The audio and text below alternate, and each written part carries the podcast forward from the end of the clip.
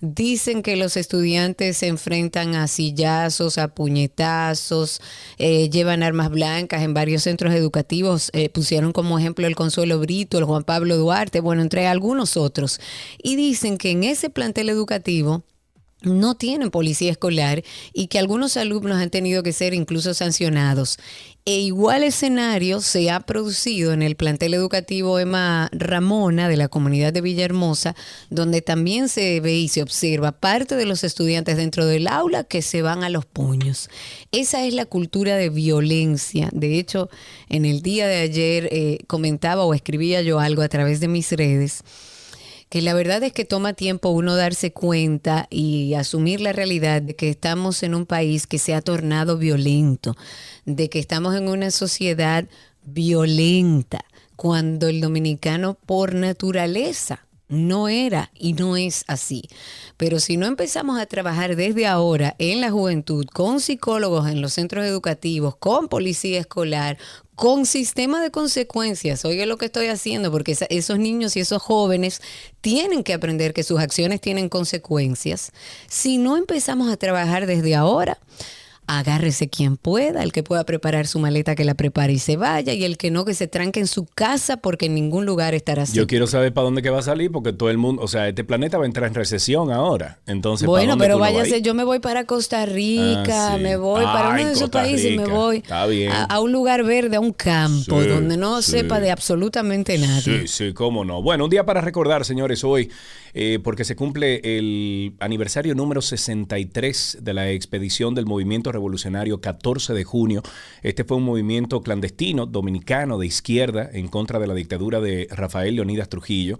Este movimiento también conocido como Agrupación Política 14 de junio, abreviado 14J y 1J4 fue ideado por el abogado dominicano Manolo Tavares Justo, que llegó a cubrir casi todo el territorio nacional con unos 6.000 6.000 comprometidos de todos los sectores sociales. El desembarco del 14 de junio del año 1959 realmente se trató de una expedición armada llevada a cabo por un grupo de patriotas dominicanos, jovencitos toditos, con el objetivo de terminar con casi 30 años de dictadura impuesta en, el, en la República Dominicana por Trujillo. Recuerden, 63 aniversario el movimiento revolucionario 14 de junio. Que por cierto, Karina Larrauri, por ahí viene un podcast muy interesante, aupado y patrocinado por iHeartRadio y dirigido por nuestro queridísimo José María Cabral, que habla precisamente de las Mirabal y habla de este movimiento 14 de julio. O sea que no se lo puede perder. Es en inglés.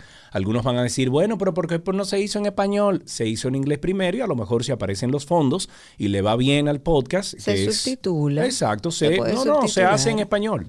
Eso no, no tiene mucha lógica.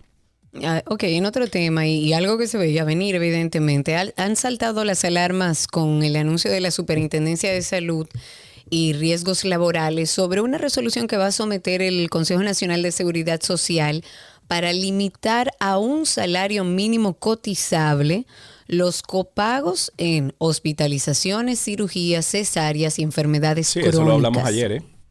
Le comentamos algo sobre eso en el día de ayer. De hecho, el Colegio de Cirujanos del país entiende que todo se ha disparado y que debe hacerse un análisis de costo para tomar una medida de más equilibrio. Eh, y la Sociedad Dominicana de Donación y Trasplante apoya esta resolución en, en proyecto. Mm. También el doctor García Domínguez, presidente del Colegio de Cirujanos, refiere que para esta resolución eh, preparada por el C, a ver, CISARRIL debió tomarse en cuenta a las sociedades médicas, médicos y otros sectores de salud afectados. O sea que ellos no sabían nada. Dijo que todo se ha disparado y que no es lo mismo cuando hasta los combustibles eh, que se utilizan para las plantas de los centros de salud están por encima. De su lado, el doctor Ignacio Bengoa, nefrólogo, coordinador de trasplante de Secanot y presidente de la Sociedad de Donación y Trasplante, consideró que el proyecto de Cisarril es excelente, indica que la resolución permitiría a pacientes tener posibilidad de hacer trasplante a menor costo y ya tenemos cobertura integral ordenada por resoluciones y leyes. Pero es lo que te dije ayer, si eso no se extiende a eh, vamos a decir que eh, legislar o, más bien eh, limitar también muchas prácticas que se están llevando a cabo aquí en República Dominicana totalmente legal, pero que rayan en lo inmoral y lo antiético. Entonces no estamos en nada, que incluyan eso también. Claro, lógico. En una nota internacional, señores, Google acordó que, perdón, iba a pagar 118 millones de dólares a más de 15 mil empleados. ¿Para qué? Para resolver una demanda por discriminación de género e inequidad salarial. Todavía a estas alturas las mujeres siguen luchando por igualar sus salarios y un grupo de mujeres que demandaron a Google estaban empleadas en 236 puestos de trabajo en la compañía desde el año 2013 y acusaron en el 2017 que Google les pagó 17 mil dólares menos al año que a sus compañeros hombres por hacer exactamente el mismo trabajo. Además de la compensación económica, el acuerdo establece que un psicólogo organizacional industrial independiente analice las prácticas de contratación y la equidad salarial en Google. Dice, y cito, como mujer que ha pasado toda su carrera en la industria de la tecnología, soy optimista de que las acciones que Google acordó tomar como parte de este acuerdo van a garantizar más equidad para las mujeres. Esa, eso lo dijo Holly Peace, es una de las mujeres que demandó justamente a esta empresa, a Google, en el año 2017.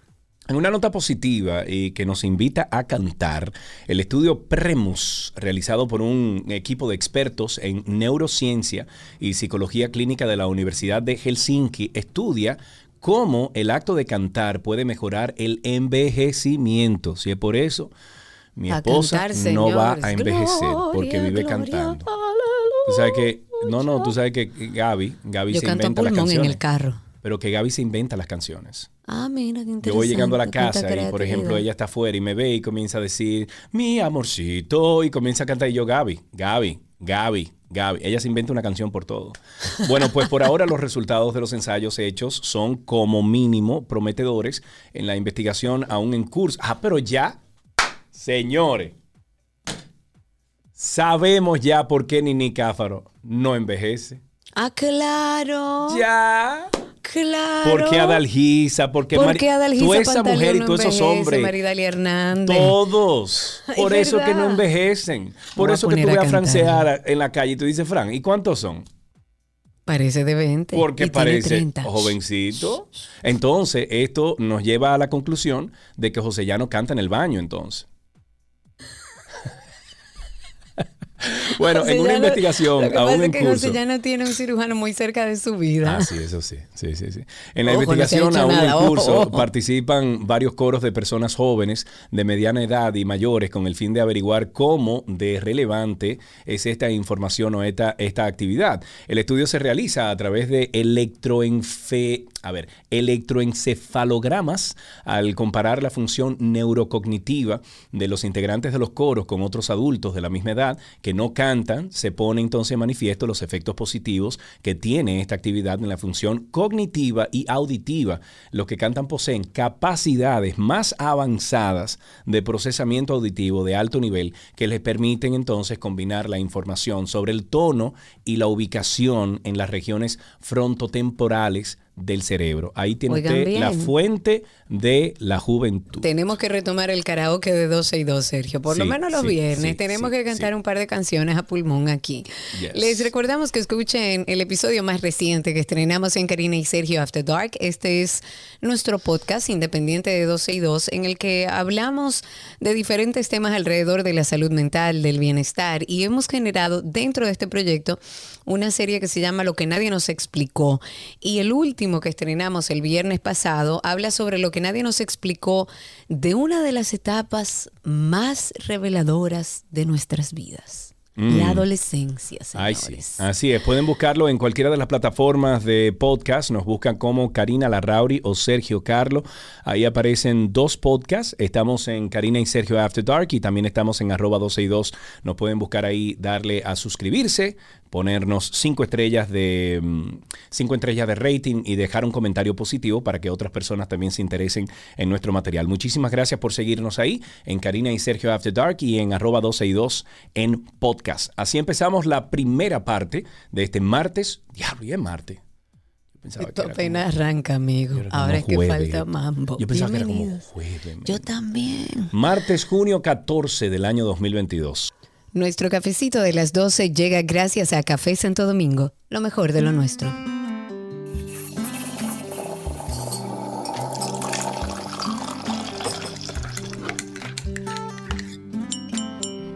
Desde ahora estamos recibiendo dos llamaditas al 829-236-9856. 829-236-9856, el teléfono aquí en 262, para que usted entonces nos cuente cómo usted se bebe el café, cómo lo prepara, con quién se lo bebe, si a usted ¿Qué no quiere. significa ese ritual para usted? Porque Si no para mí el café es un ritual. Si no quiere que lo molesten cuando usted esté sentado tomándose ese café, todo eso queremos Si saber. es de los que compra los granos de café entero y luego También, lo muele, también, como mi hermano. también.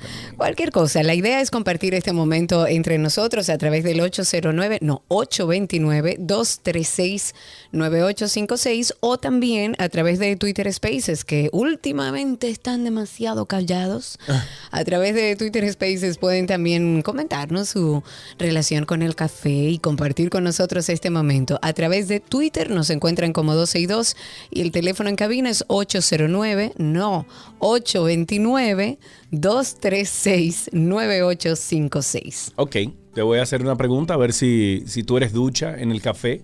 Tengo ¿Tú sabías que el frío. tamaño o el color de la taza, Karina, con la que sirves el café a los clientes de una cafetería puede afectar la percepción, ay, palabrita, percepción que tengan ellos del sabor del café? Bueno, yo asumo que sí, porque a, a Gabriela Reginato cuando le sirven el café en una taza de cristal, eh, lo devuelve con una malcriadeza que ¿Qué? yo asumo que es que le sabe distinto. Oh, pero la realeza, imagínate. no, bueno, no según la revista, según no la revista. Food Quality eh, en Preference, que es una revista bastante famosita, es posible que la forma y el tamaño de la taza de café jueguen un papel vital en cómo los bebedores de café perciben el sabor del café. Y esta investigación contó con 309 participantes donde le mostraron imágenes de ocho tazas de café diferentes y les pedían que clasificaran las tazas según lo dulce, aromático o amargo que esperarían que fuera el café, o sea, dentro de esa, de esa taza. La mayoría de participantes consideró que el café en las tazas más estrechas serían más aromáticos y con un sabor más amargo, y el café en tazas con un diámetro más ancho tendría entonces un sabor más dulce. Bueno, entonces ya usted sabe, aprenda a elegir sus tazas y si por ahí se encuentra con Gabriela Reginato, no le vaya a dar un café en taza de cristal. Ahí tenemos a Kirsis en la línea. Cuéntanos, Kirsis, Kirsis ¿cómo estás? Trancó, Kirsis Ay, pena. Vámonos con Caterín. Caterín, adelante. Hola, ¿cómo están? Muy bien, gracias a Dios, Caterín. ¿Eres, eh, ¿Eres cafetera? Eh, sí, realmente mi esposo me volvió cafetera. Ah, me gusta bueno. con canela. Ok, ok. ¿Y a No qué hora, a qué hora te tomas la primera taza de café del día? eh, a las seis y media de la mañana.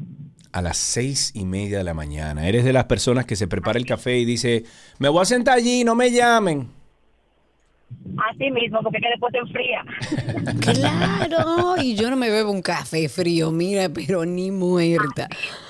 Gracias por tu llamada, 829-236-9856, 829-236-9856. Carmen está en la línea, cuéntanos, Carmen, Buenas tardes, ¿cómo están? ¿cómo estás?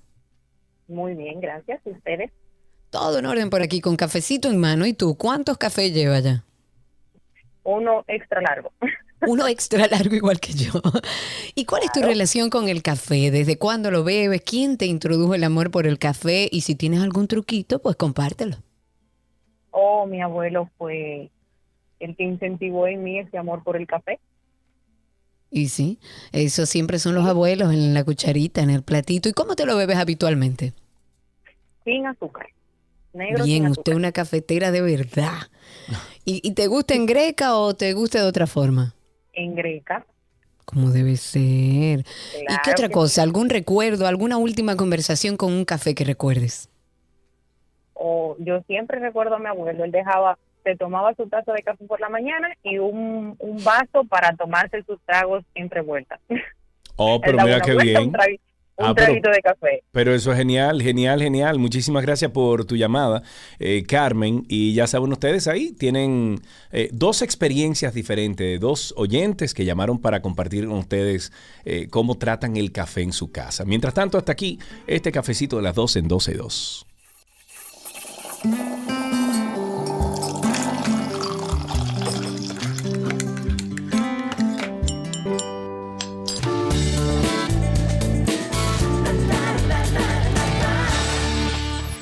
Aquí están las noticias de entretenimiento. Detienen al exnovio de, o al exmarido, porque fueron esposo, marido y mujer 55 horas.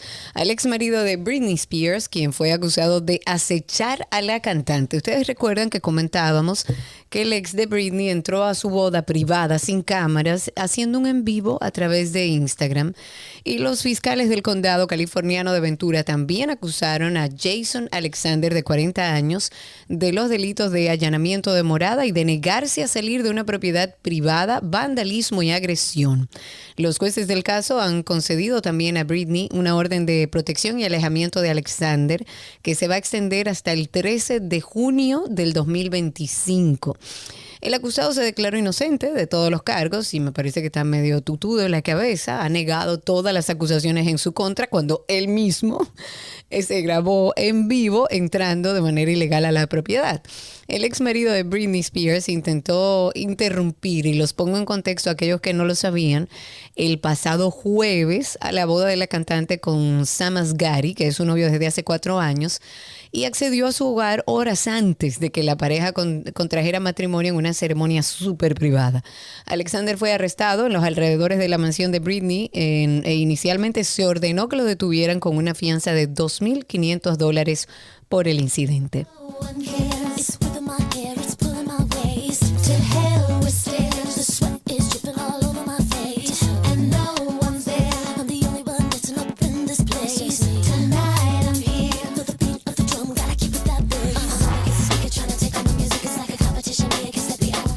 En otra noticia de entretenimiento, presentan el elenco que protagonizará el musical Mariposas de Acero y que contará la vida de las hermanas Mirabal. Esto es un elenco de lujo, señores, y encarnarán los roles estelares de esta producción, liderados por Adalgisa Pantaleón, qué palo. Ella será de De Mirabal. Nash Labogar, Minerva. Joni Estrella Patria. Coral González María Teresa. Diana Ramos de De Mirabal Joven. Frank Seara Rafael Trujillo. Judith Rodríguez Tomasina Cabral. Ana Rivas. Mercedes. Señora, pues todo el mundo canta ahí, ¿qué? Mercedes Reyes, Mamachea. Es un musical. Yo sé. También actúan Nairobi Duarte, eh, Tonó, el cantante Nómico. Señores Nómico. Eso va a estar muy bueno. Johnny Aves, Nico Cl- eh, Clínico, Manolo Tavares Justo, estará Ivana Rodríguez como Miriam Morales, eh, Paola Sayas Bazán, Dulce Tejada, Alejandro Moss interpreta a Leandro Guzmán, Cruz Monti también, el senador Juan Bautista Rojas, Benny Pérez como Enrique Mirabal y el cantante urbano Acento en el rol de Navajita. Este musical liderado por Wadis Jaques, que ya con, con ese elenco, Wadis y más Wadi, eso es, óyeme. Éxito eh, asegurado. Claro, esto sube a las tablas de la Sala Máximo Avilés Blonda del Palacio de Bellas Artes a partir del 12 de agosto a las 8 y media de la noche y los días 2 y 3 de septiembre en el Gran Teatro del Cibao de Santiago. Tres presentaciones nada más, no puede ser. Ajá, pero No tú- puede ser. No, yo no creo. Seguro son dos fines de semana aquí y uno allá. Habrá aquí que confirmar. Aquí se necesitan salas eh, prácticas, eh, no quiero decir baratas, pero económicas, con, tú sabes, con, con el confort de que tú puedas ver una obra para que las obras tengan más tiempo. Sí, Eso es una da- obra para da- dejarla tres meses en escena. Bueno, se da una dualidad. O sea, hay obras, yo te puedo decir por experiencia, que hay obras que sí, que tienen más vida y que tú puedes durar no solo dos fines de semana, puedes hacer tres, puedes hacer cuatro. Sin embargo, vivimos en un país donde todavía la gente no va masivamente al teatro. Entonces tú tienes como que ir probando a ver, ok, se llenó, bueno, tenemos más fines de semana. Pero sí, ciertamente hay muchas obras que son exitosas a nivel comercial y que no pueden continuar, y lo digo por experiencia, porque eh, las salas no te lo permiten, porque las salas oficiales siempre están llenas de cualquier cosa, pero siempre están llenas. Entonces eso es, es como un dolor de cabeza, pero yo estoy seguro que van a hacer más funciones. Una obra y un musical como ese, seguro que hace más funciones. Y mira que ir a Santiago es un reto, eso es... eh, una osadía. Eso es suerte. Ojalá y les vaya muy bien allá en Santiago. Lightyear es prohibida en 14 países por incluir contenido LGBTIQ. Light- eh, Lightyear, la nueva película de estudio cinematográfico de animación Pixar, ha sido censurada en al menos 14 países. Entre ellos está Arabia Saudita, Emiratos Árabes, Kuwait, bueno, y otras naciones también de Asia Occidental. Y esto debido a la inclusión de un beso entre dos mujeres en una de sus escenas. La escena en cuestión había sido originalmente eliminada por Pixar, pero fue reinsertada cuando sus animadores criticaron a Disney por censurar el afecto gay. En la cinta, el personaje de Alicia, comandante de Buzz Lightyear, forma una nueva familia con su pareja y los dos se saludan dándose un beso en la boca. La publicación del medio estadounidense también señala que Lightyear nunca fue presentada para ser revisada por las autoridades censoras de Arabia Saudita, dando por hecho que se conseguiría autorización para su lanzamiento en el país. Yo estoy loco por verla. A year of work for a four minute flight. Isn't that something? We're all ready if you are, sir. well, let's go find out if this. We got a breach in the perimeter. Thank you. Buzz Lightyear mission log. After a full year of being marooned on this planet, our first test flight is a go. Let's get everyone home. Good luck, Captain. We're all counting on you. Roger that. Señores, yo voy a ver esto este fin de semana porque me llamo Sergio, caramba. Ay, yo nunca fui muy fanática de ¿Qué Buzz no, ¿eh? Karina? No, no, honestamente no. Imposible. Esto será, déjame ver, se estrena, creo, sí, este en junio. Creo que este fin de semana se estrena. Yo voy a verlo. Bueno, la presunta novia de Piqué sale a la luz en medio de la polémica por esta ruptura con Shakira. Desde hace semanas ha sido eh, ya varias las especulaciones sobre la ruptura entre la cantante Shakira y el jugador Gerard Piqué. Y una de las más mencionadas ha sido la supuesta infidelidad por parte del futbolista con una joven azafata. Medios españoles aseguran que se trata de una joven de 22 añitos que responde a las iniciales de CM y trabajaba para una empresa de Piqué. Sin embargo, la mujer ha salido a la luz a desmentir que ella ha sido la responsable de esta ruptura entre la colombiana y el español. Dice, Estoy citando. Me gustaría aclarar que yo no conozco a Gerard Piqué de absolutamente nada. La estoy pasando mal porque no me dejan en paz. Me han relacionado con él sin sentido por la descripción de la supuesta chica y me han adjudicado el papel eh, aprovechando que no tengo redes sociales porque estoy en exámenes finales. Eso dijo, dijo la joven tras ser abordada por periodistas del programa español Sociali- Socialité, según reseñó People en Español, y dijo, no soy yo y no lo conozco, así que pido que por favor me dejen en paz. Yo me imagino lo que debe estar viviendo esa mujer sin conocer a aquel personaje Claro. y que le acusen de ser la Digo, digo, responsable pues, de la ruptura. Eso es lo que dice ella. Pero es que ella no va a decir que no lo conoce si lo conoce, Sergio, porque es que en una época como esta no se va a saber. Bueno, ella A lo mejor que no la lo confundieron. Ella la no lo confundieron en identidad. Ella, Bueno. ella dice que no lo conoce. Ya se sabrá. Legendario, ese es el nombre de la primera edición del espectáculo que fue ideado por la banda de pop dominicana Huellas Invisibles y que va a ser un homenaje a la carrera de inmortales de la música, como Anthony Ríos, por ejemplo. Ellos serán acompañar en escena de importantes invitados de- del mundo artístico nacional. Ahí estarán nuestra querida Techi Fatule, Tony Almond, Pulpo, Badir, Cintia Montero, eh, Jani Olora, bueno, entre otros. Ya ese grupo es maravilloso.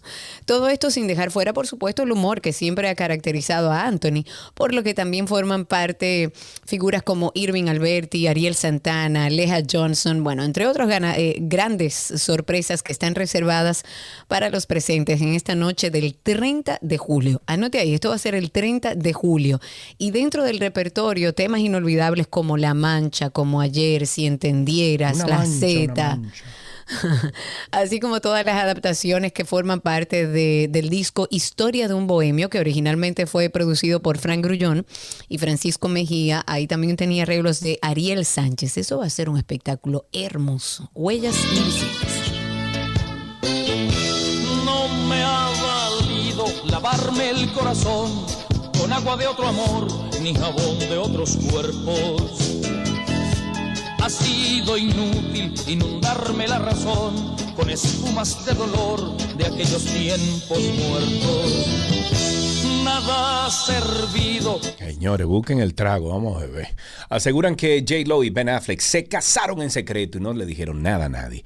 Hace dos, dos meses que Jennifer López y Ben Affleck anunciaron que estaban comprometidos por segunda vez y aunque hace 20 años no llegaron al altar, tal parece que en esta nueva oportunidad la pareja selló su amor. Según la revista Quore, Benifer, o sea, Jennifer y Ben Affleck, se casaron o se casaron, sí, se casaron bajo la estricta intimidad y secretismo y todos los invitados han tenido que firmar un contrato de confidencialidad. La pareja se dio el sí con una boda en el Hotel Ritz Reynolds en Lake Oconee, Oconee, en Georgia, y de acuerdo a la edición se enteraron por los vecinos del hotel donde se ha celebrado el enlace y han desvelado el evento. Oye, eso. ¿Y tú no te enteraste? ¿Y fue allá? No, yo no que ¿Y no fuiste? ¿No te invitaron? No, no me invitaron. Ah, ok. Las superestrellas del K-pop rompen a llorar cuando revelan que van a hacer una pausa temporal para seguir carreras en solitario, pero prometen volver algún día. La banda de, de chicos de K-pop BTS van por caminos separados por ahora. Esta popular banda de Corea del Sur ha compartido que está en una pausa temporal para seguir sus carreras en solitario. Anunciaron la noticia durante su cena anual Festa, que se celebra o que celebra a la banda cuando el miembro de la banda RM dijo que era hora de que trabajaran por su cuenta. Los miembros son Jin Suga, J-Hope, RM, eh, Jimin y eh, V y Jungkook. Dios mío, ok. Aunque se lo pusieron medio gringo los nombres. Sí, medio gringo. El estudio Warner Brothers negocia con la actriz y cantante Lady Gaga para coprotagonizar junto a Joaquín Phoenix la película musical Joker Folie à deux. Gaga interpretaría a Harley Quinn, la compañera de locuras del Joker, en esta secuela de corte musical que, al igual que la primera cinta, también estará dirigida por Todd Phillips. Tras el éxito de esta taquilla de Joker en el 2019, con el que Warner Brothers se embolsó más de mil millones de dólares por sus proyecciones en todo el mundo, la franquicia DC Comics ha querido dar un golpe de efecto y apostar eh, por este nuevo film que de esta forma se materializan los rumores que habían surgido la semana pasada tras la publicación en Instagram de Phillips con la portada del guion de la nueva película acerca de la posibilidad de incluir el personaje de Harley Quinn. Lo que no entiendo es cómo le van a quitar el personaje a, mm, esta muchacha Margot Robbie si ella, ella ya es- está es- como consagrada, como bueno, se lo pueden dar a quien sea, pero No, claro. no sé. Pero para superar eso. el papel, es que siento que ella es que le da personalidad a ese personaje. No me lo imagino como en otra persona. Yo, yo tampoco. Pero veremos a ver. Hasta aquí las noticias de entretenimiento. Ya seguimos con más. Recuerden que estamos en vivo a través de Twitter, a través de nuestra página 12y2.com. Si quieren escucharnos a través de Twitter, nos encuentran como arroba 12y2. Ya regresamos.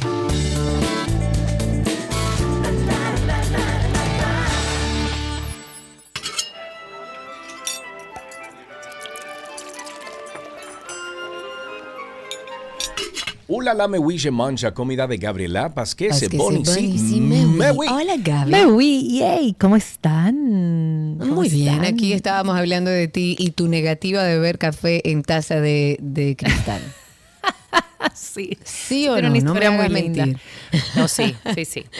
Es que es la sensación del vidrio con el labio y el calor. Exacto. Sí, es, el es lo labio mismo cuando se pega que el cristal, como que no, ya tú me pegaste esa maña, ya yo no puedo Sí. ver una taza de cristal. No, no, no, no, no. Y no, y otra cosa también me pasa fuera del café que yo no puedo tomar agua en un vaso de esos anchos, como los que sirven en como de malteadas. Por Ajá. decir así, esos vasos que son anchos. No, no, no, no sabe igual. No vayan a pensar que soy muy mañosa. poco, Obviamente, si me, si me lo dan, si me lo dan, me lo tomo. Pero si puedo elegir, no lo elijo. En tu casa no se bebe en ese vaso, por lo No, no, menos, no, ni en esa taza. No, y óyeme, Cari, da la casualidad, o sea, sobre todo con Zoe, ella goza cuando pasa que me traen eh, un café en una, en una taza transparente. Ella mí nada me más gustaría me estar como en la mesa de al lado No, cuando no, te no, lleven el café. Señores, está Gabriela Reginato con nosotros, ya la escuchan. Estamos en una semana con recetas con mostaza. Hoy, ¿qué hacemos, Gaby? Esta, Karina, te va a fascinar. Y de hecho, si A te quedó un poquito de la mostaza miel Todavía de la línea sí. bola, Ajá. Vas a, vas a obviar una parte de la receta porque la vas a acompañar con, con esa mostaza, pero son unos rollitos de berenjena con plátano maduro en salsa de mostaza Ay, miel. ay, ay. No, pero hagámoslo con el pote mágico. La gente que salga a buscar el pote mágico. Sí, es sí, más sí. fácil, además. También, no, pero Claro. eh, hacer la mostaza miel en- de, de esta receta es muy sencilla, pero la combinación del plátano maduro con la eh, berenjena y la mostaza miel. Bueno, señores, miren, gloria con infinito. ¿Qué vamos a necesitar? Vamos a necesitar dos berenjenas, dos plátanos maduros, tres cucharadas de mostaza amarilla convencional, la que, la que tenemos. Si quiere darle un twist a esta salsa, pudiera utilizar dos de mostaza amarilla y una de mostaza Dijon. Y así le va a dar un toque mucho más sutil, más elegante. Va muy bien con, con la miel, pero ahí tiene la opción de tres de amarilla o dos de amarilla y una de Dijon. Y si quisiera ponerle, por ejemplo, una de amarilla, una de, mm, de Dijon y una granulada, perfecto también. Ok, también válido. Porque tienes ahí una- unas texturas y sabores. Uy, qué rico. Dos cucharadas de miel, media taza de harina, media taza de fécula de maíz, un cuarto de cucharadita de sal, igualmente un cuarto de cucharadita de pimienta, pan rallado, aceite para freír. ¿Qué vamos a hacer con todo eso? Pues mira, vamos a laminar las berenjenas y los plátanos maduros de forma longitudinal. Aparte, vamos a mezclar eh, un poco de la harina con la fécula de maíz y la sal y la pimienta. Vamos a pasar las láminas de berenjena por la mezcla de la harina y esto lo vamos a freír por, o sea, no una fritura sumergida, sino un poquito de aceite para que se dore y, el, y la harina se medio se tueste y todo, ¿verdad? Ok. Vamos a freír las láminas de plátano maduro sin ningún cover de, de- de harina y vamos a armar los rollitos, ¿verdad? Vamos a armar los rollitos colocando una lámina de plátano maduro sobre una de berenjena y vamos a enrollar. Esto lo vamos a sujetar con un palillo. Vamos a colocar en una bandeja, espolvoré por arriba el pan rallado y esto lo vamos a llevar a horno que puede, ojo, pueden freír esto también. Imagínate que enrolles, pases por un poco de huevo batido, empanizas con el pan rallado y fríes. Pero esta no. Esta lo que vamos a hacer es a colocar todos los rollitos, ya previamente la berenjena está cocida, previamente el plátano maduro por igual, los rollitos, por arriba le vas a colocar el pan rallado y vas a llevar a horno a una temperatura de 375 grados, 400 grados, porque básicamente es para que el pan se tueste. Entonces, con la salsa simplemente vamos a mezclar la mostaza con la miel, vamos a, a mezclar bien, y entonces cuando sirvas los rollitos de la berenjena con el plátano maduro y el pan tostadito por arriba, le vas, ya sea que van a sumergir el, el rollito en la salsa o le puedes agregar la salsa tipo hilo por arriba para cuando la gente deguste se encuentre con este sabor espectacular de la mostaza miel, plátano maduro, berenjena. Si lo quieres llevar más allá, imagínate todo eso ya sin la parte de llevar a horno. Vas a armar tu rollito de plátano maduro y berenjena, que ya previamente ambos están cocidos, y le vas a poner un toquecito de queso de cabra. Entonces vas Ay, a enrollar. ay, ay, Ok, vas a enrollar, esto es divino, señores, enrollar y por arriba le vas a agregar la mostaza miel. Y voilà. Y voilà, me quedé con Perdón, hambre. aquí me están Y escribiendo abusadora, lo siento. Claro, pero- es un abuso, abuso. Pero oigan, si ustedes quieren hacer más fácil esta receta, váyase al usuario de Voilà RD y busque el nuevo, el nuevo miembro de la familia de Voilà, que es justamente la mostaza miel trufada, que aquello es de morirse. Y si se la come con un salmón, recuérdese de mí que ya lo hice. Sí, Uf. eh, te gustó. Me encantó, la verdad Ay. está deliciosa y con esta receta puede utilizarlo, se le hace más fácil el trabajo. Voilà RD, entre por ahí que por ahí ya sabe y tiene información de dónde conseguirlos y demás. Gaby, muchas gracias. Un beso por mi parte, me despido. Hasta la próxima semana. Mañana estoy de graduación. Ay, sí. Los estaré escuchando. El viernes eh, los escucharé porque estoy full house. Viene toda mi familia, mis qué hermanos. lindo, pa- como o te sea que va a ser exactamente, exactamente. Estoy muy feliz y bueno, una etapa nueva y que simplemente quería compartirla con todos ustedes. Que Ay, me qué siento una mamá lindo. muy orgullosa de, de, bueno de mi hijo y de todo lo que todo lo que ha hecho y deseándole todo lo máximo para esta nueva etapa que, que pronto va a iniciar en la universidad. Así nada, Ramses, un desde aquí un abrazo grande para ti y muchísima suerte, muchas sonrisas en esta nueva etapa. Gaby, muchas gracias. Mua. Chao. Un abrazo y hasta aquí nuestra receta del día. Recuerden nuestra página 12y2.com. Ahí pueden conseguir las recetas y también buscando a Gaby como gabriela.reginato. Ya regresamos.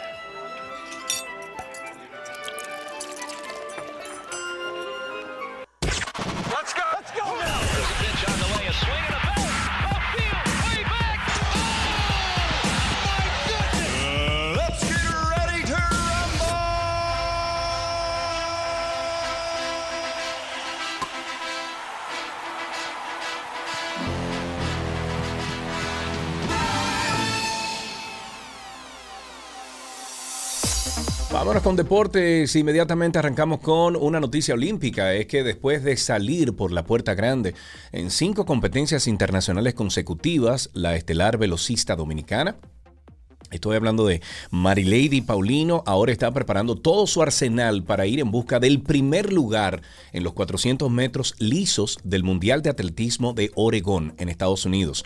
Paulino, doble medallista de plata olímpica, ha venido eh, luciendo imponente eh, en los eventos internacionales que ha visto acción durante los últimos meses, por lo que espera trasladar su dominio hacia la referida cita del atletismo mundial. La cita de Oregón está programada para celebrarse el- entre el 15 y el 24 de julio próximo. En noticias de fútbol, la selección de Guatemala superó en el día de ayer, vi el juego, 2 por 0 a la República Dominicana. Esto con un doblete del delantero Rubio Rubín que es jugador además del Real Salt Lake City del fútbol estadounidense. Esto fue un duelo por la Liga de Naciones. Recuerden que se está jugando a través de la CONCACAF. República Dominicana se mantiene en el tercer lugar pese a la derrota del día de ayer. Tiene cuatro puntos, tres más que los que tiene Belice, por ejemplo. Si ustedes quieren ver a esta selección dominicana jugando fútbol, pueden dar seguimiento a toda su participación, a toda la participación de este equipo de la República Dominicana a través de su cuenta de Twitter, que es de la selección dominicana de fútbol. Eh, lo puede seguir como arroba cedo fútbol, arroba cedo fútbol. Y ahí se entera de todo y ve a esa selección dominicana jugando. En una noticia de alterofilia, la dominicana Rosailín Santana ganó medalla de bronce en la modalidad de arranque del Mundial 17U de alterofilia que se desarrolla en León, en Guanajuato. Esto es en México. Santana, de 16 años, nativa de San Pedro de Macorís, se convierte en la primera dominicana que conquista una medalla mundial en la referida categoría. Esta atleta se hizo con el tercer lugar al levantar 68 kilos en su tercer intento en la división de 45 gramos, kilogramos, perdón. Ok, en otra noticia, estaba leyendo aquí del Comité Olímpico Dominicano a propósito de Twitter que la campeona panamericana de karate en la modalidad kata, Sasha Rodríguez, está de cumpleaños hoy, para ella muchas felicidades. En otra noticia, a ver qué tenemos por aquí de la NBA, el dominicano Al Horford asumió que los Boston Celtics ya no tienen margen de error en las finales de la NBA. Esto frente a los Warriors y además instó a su equipo a afrontar con valentía y actitud este reto ya sin red de seguridad. Dice, nuestras espaldas están contra la pared y tendremos que ver de qué estamos hechos. Eso resumió a los medios tras el quinto encuentro que se disputó anoche en San Francisco y que se llevaron los Warriors para ponerse a una sola victoria del anillo. El sexto partido se va a jugar el jueves en Boston. Si hiciera falta, el séptimo entonces se disputaría el domingo de vuelta en San Francisco, Estados Unidos. En otra noticia también de tenis, Serena Williams regresa al tenis de Grand Slam en Wimbledon este mes después de recibir una entrada comodín a los individuales. La 23 veces campeona de individuales de Grand Slam no ha jugado desde que se lesionó en la primera ronda del SW19 del año pasado. Esta mujer de 40 años ocupa actualmente el puesto 1208 debido a su prolongada inactividad. Ganó el último de sus títulos de Wimbledon en el 2016, pero llegó a la final en 2018 y 2019 tras regresar de su baja por maternidad. La última vez que ganó un título individual de Grand Slam fue en el Abierto de Australia del 2017 y recordemos que Wimbledon comienza el 27 de junio.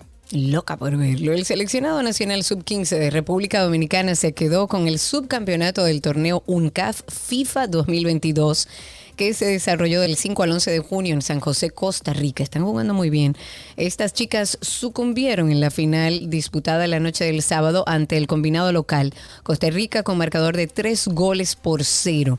El conjunto que dirige técnicamente Betsaida Ubrí solo cayó en el partido definitorio. Las quisqueyanas hicieron un gran torneo al finalizar líderes del grupo B luego de vencer a El Salvador y a Belice con una goleada de 10-0.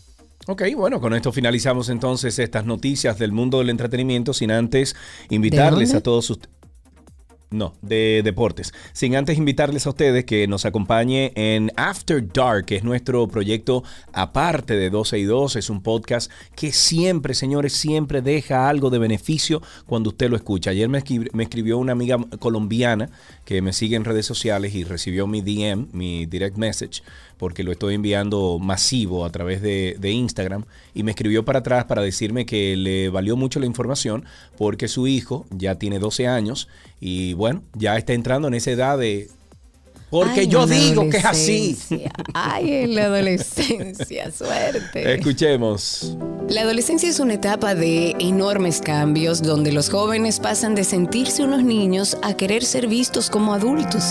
Yo le llamaría el fin de la infancia y el inicio formal de la pubertad. Una de las etapas más determinantes para nuestras vidas y que reta de una manera u otra a nuestros padres. Adolescencia, etapa más difícil, retante, complicada, bella, dura.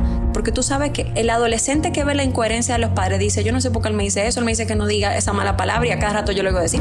Él me dice que no engañe y yo lo oí diciéndole tal cosa al tío mío, porque además mira cómo habla mi mamá, mira cómo le habla a, a mi otro hermano. Entonces tú pierdes credibilidad, papá. Karina y Sergio. After Dark. Nos pueden buscar en todas las redes de podcast, en todos los distribuidores y network de podcast como Karina Larrauri, así mismo lo pone en, en el buscador, o puede poner Sergio Carlo, ¿ok? Recuerde que Carlo es sin S, y entonces ahí aparecemos de primero en Karina y Sergio After Dark y también está arroba 12 y 2. Le pedimos que se suscriba a ambos podcasts porque siempre compartimos muchas buenas informaciones. Además, por favor, déjenos un, eh, comentario positivo, déjenos cinco estrellas de rating para que otras personas que estén buscando el contenido pues se interesen al ver los buenos ratings que tenemos. Hasta aquí, Deportes en 12 y 2.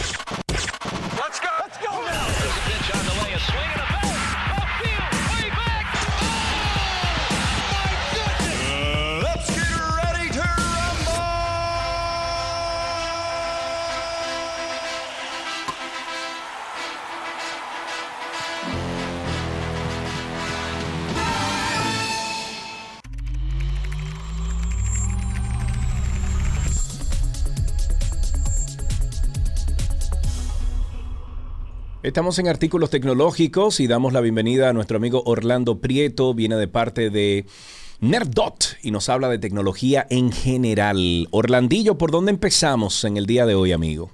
Bueno, hubo un lanzamiento que me pareció eh, de importancia con Firefox en su, en su- el buscador Firefox, muy conocido porque eh, llegó a ser número uno, ahora está Google Chrome y bueno, ha- siempre ha luchado entre, en los primeros lugares y pusieron, es el primer browser que decide poner el tema de no rastreo en los cookies. Eh, los cookies, bueno, básicamente en español, aunque dicen galleta informática, todo el mundo lo conoce como cookie, que es básicamente el, el archivito, digamos, que pone cada página cuando tú entras para saber quién tú eres y qué estabas buscando. Y el cambio interesante que pusieron es que pusieron de forma predeterminada que ahora mismo cada página va a tener acceso solamente a los cookies de esa página en particular. Entonces, el, el ejemplo principal es si tú vas a una tienda ahora, anteriormente, el default en la mayoría de los la mayoría de los buscadores es que si tú entras, por ejemplo, a una tienda de ropa y buscas unos zapatos, cuando tú entras después a Facebook, Facebook sabe que tú entraste a X tienda y buscaste unos zapatos y te puede poner anuncios relacionados con eso y muchas otras cosas según tu comportamiento. Entonces, ahora mismo ya, por ejemplo, Facebook solamente va a tener acceso a los de Facebook, eh, Amazon a los de Amazon, en la forma por predeterminada, lo cual es muy bueno porque, lamentablemente, eh, hay estudios que dicen que más del 80% de las personas nunca ni siquiera toman esa opción. Y son tan invasivas a privacidad que por eso ya tú ves muchas páginas que hoy en día te sale abajo una franja, ya la gran mayoría, principalmente por el tema de la Unión Europea, que te dicen si aceptas los cookies, que todo Ah, el ya, mundo, claro, o gran sí. parte de la gente le da. Sí, pero entonces ahora. ni siquiera saber. Pero oye algo, pero ahora tienen un truco que es que te, te ponen el cookie, ¿verdad? La cosa de que si tú aceptas los cookies, pero entonces si tú vas a no acepta o ver, eh, no sé, detalle, una cosa así, entonces te dejan uno puesto, pero tú no puedes quitar ese porque es mandatorio. Esos Y- son esenciales, se llaman. Sí, men, pero al final te están tirando los cookies arriba. Sí, el, el esencial ahora mismo es, para que se entienda, si no, pus- si no tuvieras los esenciales, por ejemplo, cada vez que tú, tú entras a Amazon, tú sales de Amazon, cerraste un segundo el browser, cuando tú vuelves y abres, automáticamente estaría desconectado.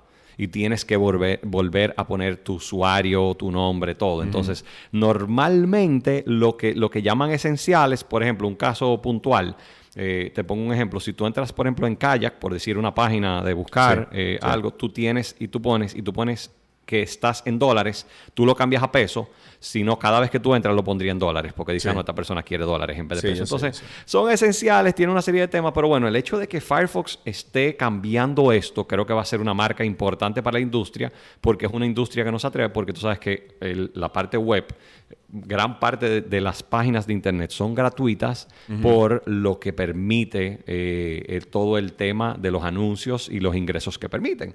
O sea que esto creo que va a causar en, en toda la cadena un- una serie de problemas, ya sea que algunas personas empiecen a cobrar más o que otros browsers sigan, pero bueno, eh, es algo un poco controversial el cambio y creo que nos va a ir afectando eh, puntualmente a cada uno. Ok, si tienen preguntas para Orlando, aprovechen. Es el. Porque usted le tira por WhatsApp a Orlando y si le contesta, bueno, sí, por no. pecho, ¿verdad, Karina? Difícil me- Uf, muchacho. Ya me mataron. Te Yo iba a decir que no, pero ya no, no tengo excusa. Aproveche y llame ahora 829-236-9856, 829-236-9856, el teléfono aquí en 262. Aproveche ahora y llame y hable con Orlando Prieto entonces. Eh, ¿Por dónde seguimos? Sigo con, con la misma cosa de lo que puedes pasar con, con el tema de anuncios y demás. Eh, hay algunas noticias que ha salido, que ha sonado mucho desde el fin de semana, que el fundador de Telegram confirmó que oficialmente vienen opciones pagas Sí. eh, dentro de muy que no me poco. parece mal, ¿eh? No me parece nada mal. Para nada, ha sido, no ha sido muy bien recibido porque actualmente... eh, Bueno, pero señores, Telegram ofrece absolutamente de todo ahora en la versión gráfica, eh, perdón, gratis. Que ofrezca Y- unas cuantas cosas más. Por ejemplo, Me yo le, sorprendería le que no lo conté, sigan. le conté a, a Cari que yo pago mis dos dólares, por ejemplo, de, de Twitter, para yo tener Twitter Blue. Y hay unas cuantas opciones ahí que son dos dólares. O sea, estamos hablando de 24 dólares al año. No estamos hablando de mucho. Entonces, si, si Telegram te va a ofrecer unas cuantas cositas por unos cuantos pesos al mes y usted lo va a usar, páguelo. Si no, siga utilizando la versión que usted tiene ahora. Sí, la mayoría de las plataformas de, de uso gratuito no han, eh, han sido bastante... eh, han no les ha gustado toda la parte de anuncios. Y lógicamente WhatsApp es el mejor ejemplo, que WhatsApp no han logrado de una forma u otra no han logrado capitalizar esa inversión tan grande que se hizo en su momento, que hizo Facebook, hoy, hoy en día Meta. Entonces, aparentemente esto es algo que, que hay personas que están dispuestas a pagar por una versión adicional. Eh, los ejemplos que han salido, porque ya salió en unos cuantos de los, de los betas anteriores, es que pueden tener opciones, por ejemplo, si tienes grupos que tienen una cantidad límite de personas, las cuentas pagas van a ponerte un límite más grande, puede tener que las fotos no baje la calidad tanto y que puedas subir otro tipo de archivos. Eh, además de una de las cosas más interesantes que me pareció a mí es poder probar las versiones betas con tiempo de anterioridad, sin Claro. programar al persona. O sea que vas a tener funcionalidad que al, al público en general le va a durar más tiempo en salir y con esto ellos van a costear para poder tener el, el costo de la carga de servidores, Sí. de, de todo esto. O sea que Sí, ahí tenemos a Franklin que tiene una pregunta para ti. Franklin, adelante, estás al aire. Sí, saludos. Eh, Orlando, eh, yo estoy en un proceso ahora, tengo que hacer cambio del dispositivo que utilizo para trabajar la computadora. ¿no? Entonces, mi- en mi ambiente de trabajo, hace un tiempo ya, yo migré a trabajar totalmente en la nube. Nosotros en la empresa trabajamos con Google Works, entonces yo todo lo trabajo ahí. Eh, pocas aplicaciones utilizo que no están en la nube. Entonces, estoy en una eh, disputa de ideas. Disyuntiva mental. comprar una, una, una laptop eh, eh, un poquito más pequeña, más actualizada, quedarme con comprar una Microsoft Surface o comprar un iPad, que es lo que más me llama la atención. Porque al fin y al cabo como trabajo en la nube, pero me quedo pensando, ¿qué pasaría si compro el iPad con respecto a algunas cosas que hago, como predicciones a clientes, eh, en presentaciones, etcétera? Eh, entonces, a ver si me ayuda con la decisión. Mira, eh, eso es un tema es muy personal. Yo personalmente, yo, yo lo, te lo, lo digo abiertamente, yo ando con un iPad que si se me queda, me- mejor me quedo en mi dijiste, Eso casa. es un tema muy personal. Nada más me acordé de la canción de, de René de Calle 13. ya tú sabes. Esto es- mira, eh, eh, el tema es, eh, oye, es un tema bastante delicado porque yo personalmente te puedo decir, yo no salgo de mi casa sin, sin un iPad. Ten- he, he tenido varios modelos de iPad, la tengo con el lápiz y todo, y no puedo vivir sin ese dispositivo porque me ayuda a resolver en cualquier sitio, pero por otro lado, te digo, yo no he podido soltar, y, vuelvo y digo por lo que menciono que es personal, yo no he podido soltar la computadora. Aunque hoy en día en un iPad tú puedes tener todavía un mouse y un teclado, entiéndase que el mouse te permite mucho, la forma de uso todavía, principalmente por la abstracción del sistema de archivos, que no es la misma forma, aunque tú tienes una aplicación de files, no es lo mismo que tú cuando tienes un USB, tienes una parte en la nube, tienes los demás, no funciona de misma forma. Entonces, yo personalmente entiendo que una computadora todavía tiene su valor en el mercado eh, y ya hoy en día puedes usar computadoras bien pequeñas y lo que yo hago es que tengo un monitor grande en la casa y un monitor grande en la, en la oficina. O sea que puedo andar en, en ambos mundos. Y el hecho de que ya tengas todo en la nube te permite a ti a, realmente no depender del dispositivo, sino de, de cualquier tema que tú puedas entrar, tu usuario y tu clave. O sea que, pero te recomendaría que lo pruebes. Conozco personas que usan al 100% el, un iPad como su dispositivo primario, pero ya son personas que la generación de archivos por lo general no es tan grande como otros. Ok, tenemos otra llamadita. Tenemos a Débora en la línea. Buenas tardes, Débora. Hola, ¿cómo están? Todo bien, gracias a Dios. Aquí hablando con Orlando. Cuéntanos. Sí, sí, le tengo una preguntita porque tengo una situacióncita. Yo tengo dos MacBook Pro, una vieja de hace 10 años que me está informando que tengo la memoria llena, que tengo que liberar espacio, esa la uso para cosas triviales. Y la nueva que es la que la que estoy usando prácticamente para todo. Mi pregunta es la siguiente, eh, cuando me informan que tengo en la mayor parte del espacio que tengo en la computadora, en la vieja, es de fotos si yo borro esa foto de la de esa computadora, se me borran de la nube, me interfiere con, con todo lo que tengo. Esa es mi duda, porque no tengo, quiero liberar espacio, pero tengo ese temor. ¿Tienes iCloud? Cuando dicen nube, eh, tienes Sí, iCloud. Sí, iCloud, sí, tengo una cuenta de iCloud. Mira, si lo tienes en iCloud, normalmente el- el- de- sería bueno confirmarlo, pero por lo general, si tienes el plan de iCloud, ya sea de 200 gigas en adelante o el, o el de 2 teras, tiene la gran ventaja de que lo puedes dejar, puedes copiarlo a la nube y se quedan allá. Si estás con iCloud Photos, es muy importante que estés con las fotos en iCloud, no simplemente una copia del, del simple archivo que quizás vienes trayendo de, de cuando era de iPhoto y muchas partes anteriores, principalmente porque dice que la máquina tiene 10 años. Pero normalmente sí lo puedes, te puedes dar el lujo de borrarlo. Yo te digo, haz, un backup en el momento y se prueba al momento de borrarlo. Es la forma más fácil. Pero con iCloud Fotos, tus fotos están ahí para siempre. Eh, o sea que es súper cómodo. Si es importante que seleccionen las opciones, yo personalmente eh, siempre selecciono la opción de que, la man- de que mantenga siempre la versión original. Porque si no, te puede bajar la calidad de la foto. Eh. Y puedes tener fotos viejas que tomaste en mucha calidad y ya después, eh, si necesitan el espacio, no se pone igual. Ok. Pero buen ya con dato. eso puede guardar en la nube. Buen es dato. Súper cómodo. ¿Con qué seguimos para finalizar? Eh, Meta en toda su parte ahora mismo con, con todo el mundo virtual que están haciendo, han, han anunciado, la semana pasada anunciaron muchos cambios interesantes en todo el mundo del, del Quest VR, de todo el tema de realidad virtual. Y una de las cosas más interesantes es que están poniendo que cuando tú entras por default en lo que se llama Horizon, en, en Horizonte, la, la- la plataforma de ellos, Sí. que tú vas a poder recibir a las personas en tu propio, como si fuera tu casa. Y si tú estás viendo una película, tú puedes darle entrada y pueden ver la película juntos, pueden interactuar.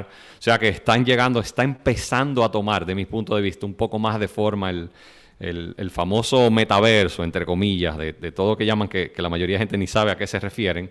eh, está empezando a tomar alguna forma, por lo menos del lado de meta, con algo de poder compartir como si fuera la vida normal. Y, y de verdad, Sí. los videos se ven bastante interesantes hasta el momento. O sea que ahí hay que ver cómo siguen desarrollando eso. Ah, muy bien. Bueno, pues vamos a dejarlo hasta ahí entonces, Orlando. Muchísimas gracias siempre por estar con nosotros aquí en, en 12 y 2. Recuerden ustedes que Orlando viene de parte de Nerdot.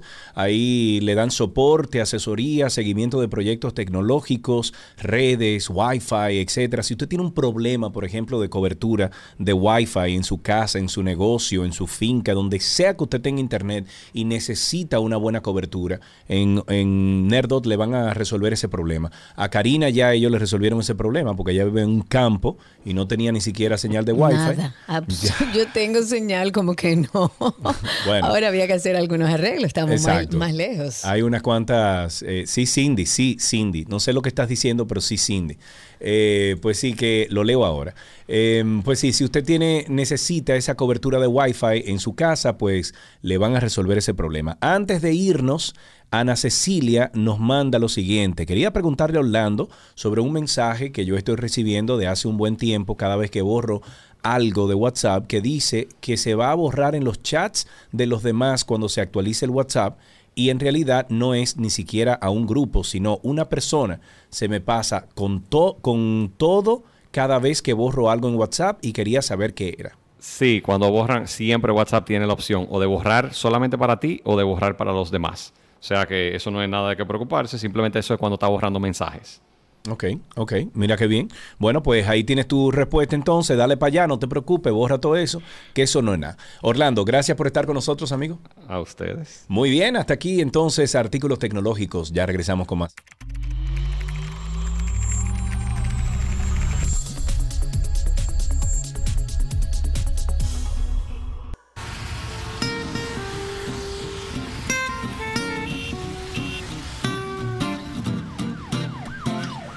Ay, Karina Larrauri. ¿Qué pasó ahora? Ay, lo que me han ¿Qué fue lo mandado a mí.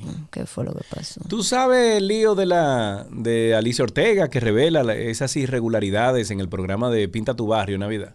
Sí, claro, un dinerito. Bueno, pues ahí parece que la pintura que compraron, la Pe- Pegu- Peguiluz, como que está relacionado a alguien del gobierno del PRM.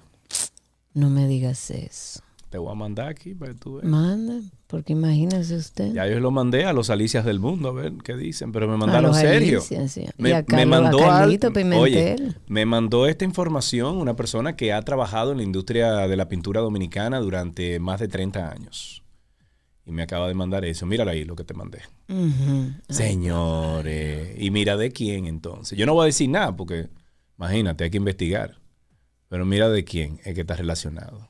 Ay, no. Ay, el diablo, ve.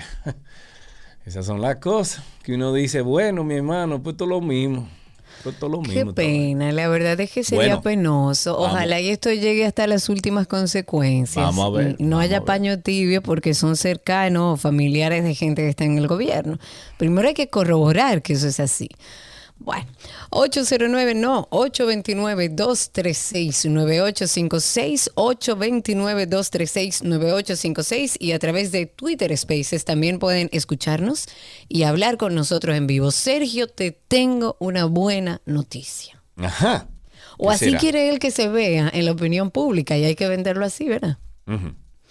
¿Tú recuerdas el senador de la provincia de María Trinidad Sánchez, aquel que fue investigado Sí. porque él había dicho que él dejaba su curul Ah, si una de sus ese- empresas... Yep, ese. Bueno, para ponerlos en contexto, Alexis Victoria Jeb, que es el Yep. senador por la No, provincia de María... Victoria Yep. No, no, que no me sale. Ah. Oigan bien, el senador por la provincia de María Trinidad Sánchez, que es el señor Alexis Victoria Jeb, No, Jeb. Jeb, ay, no me sale. Entonces, ese señor que había dicho que renunciaba a su curul, si, si una de sus, ok. si una de sus empresas, tú no me dejas. Esto es en serio, déjame dar, por favor, compartir esta noticia. Él había dicho que si salía a relucir que una de sus empresas estaba vendiéndole al Estado, él renunciaba a su curul. Se comprobó que su empresa le ha dado servicios al Estado. No entiendo por qué no hubo ninguna repercusión legal en ese sentido, porque eso es ilegal. Pero eso quedó como en el aire. Él ni renunció y se estableció que sus empresas ganaron dinero del Estado, él siendo senador, y lo cual está prohibido por ley. Pero él parece que ha salido a dar una buena noticia, o él entiende que es una buena noticia, porque dice que a partir de este martes, los, y oigan bien señores, calculen y multipliquen esto por mucha gente, los 694 mil pesos que recibe mensualmente de los fondos sociales del Senado de la República Dominicana, que es ilegal a grandes rasgos, a simple vista es ilegal, conocido como el barrilito, él lo va a pasar al patronato de desarrollo Ay. de la demarcación Ay. que él representa. No, no, no, no, no, no, no, no, no. Es que ese Victoria Yap es una es un ejemplo de lo que un senador, de una persona honesta. ¿Tú sabes que hubiera no, sido no, un no, ejemplo? no. ¿Tú sabes Ah, que hubiera ¿cuál- sido un ejemplo? sido ejemplo? Un ejemplo hubiera sido que él abogue porque se retire ese dinero que se les entrega, Ah, que es pero ilegal. No, Karina, no se va a tirar los otros senadores y diputados arriba, no. Supervisión, Ay, sin no. saber. Bueno, No, vamos a ver, tenemos a primero tenemos a Ramón en la línea. Buenas tardes, Ramón. Sí, buenas. Adelante, mi estimado, está No, al aire. Para, para felicitarlo por su programa. Ah, pero Ramón, Bastante esas bueno, felicidades bueno. nos caen como si fueran mil millones de pesos que nos están regalando. No, bueno, bueno, bueno. Y una preguntita. Diga. A Milagro no le falta más nadie por nombrar en el gobierno. Ah, bueno, diablo.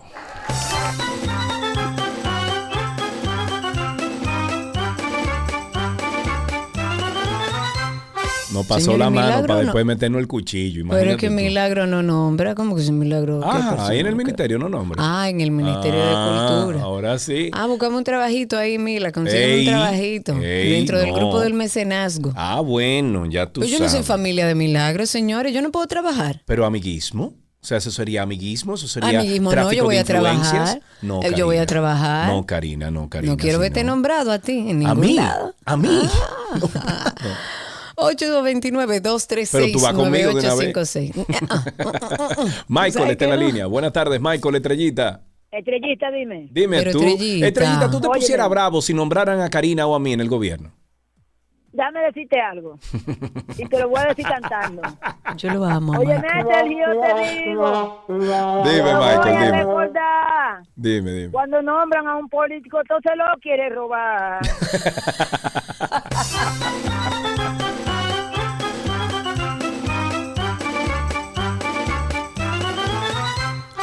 Ya tú sabes, ahí tenemos una llamadita antes de pasar con esos comerciales. Tenemos en la línea a Zacarías. Buenas tardes, Zacarías. Bien, bien. Buenas tardes, Karina Buenas y tardes. Sergio. ¿Cómo están ustedes? Bien. ¿Usted es, usted es eh, locutor, amigo? Bueno, realmente no, pero en un momento fui aficionado y hace poco... Bueno, pues, pero hice una usted tiene una hermosa, hermosa eh, eh, alocución. Usted habla perfecto. Usted tiene un, un mensaje transparente al momento de hablar. Felicidades, colega. Gracias, eh, hermano. Óigame, es para preguntarte, o sea, decirle a, nuestro país, señores, yo pienso, en otros países sucede lo mismo que nosotros, porque aquí cualquier proyecto para beneficio de la colectividad social, eh, en sentido general, de, de alta, de baja, sencilla, óyeme, las cosas no funcionan porque ese escándalo de esa pintura, señor, ¿eh? Se cree que, o sea, estando seguro de que eso iba a llegar a, a una masa humilde, Ay, Zacarías, sencilla, Zacarías, también mira, es- oh, por Dios. Y lo grande es que deja que se destape de quién es la compañía, de familia de quién, para que tú veas. el-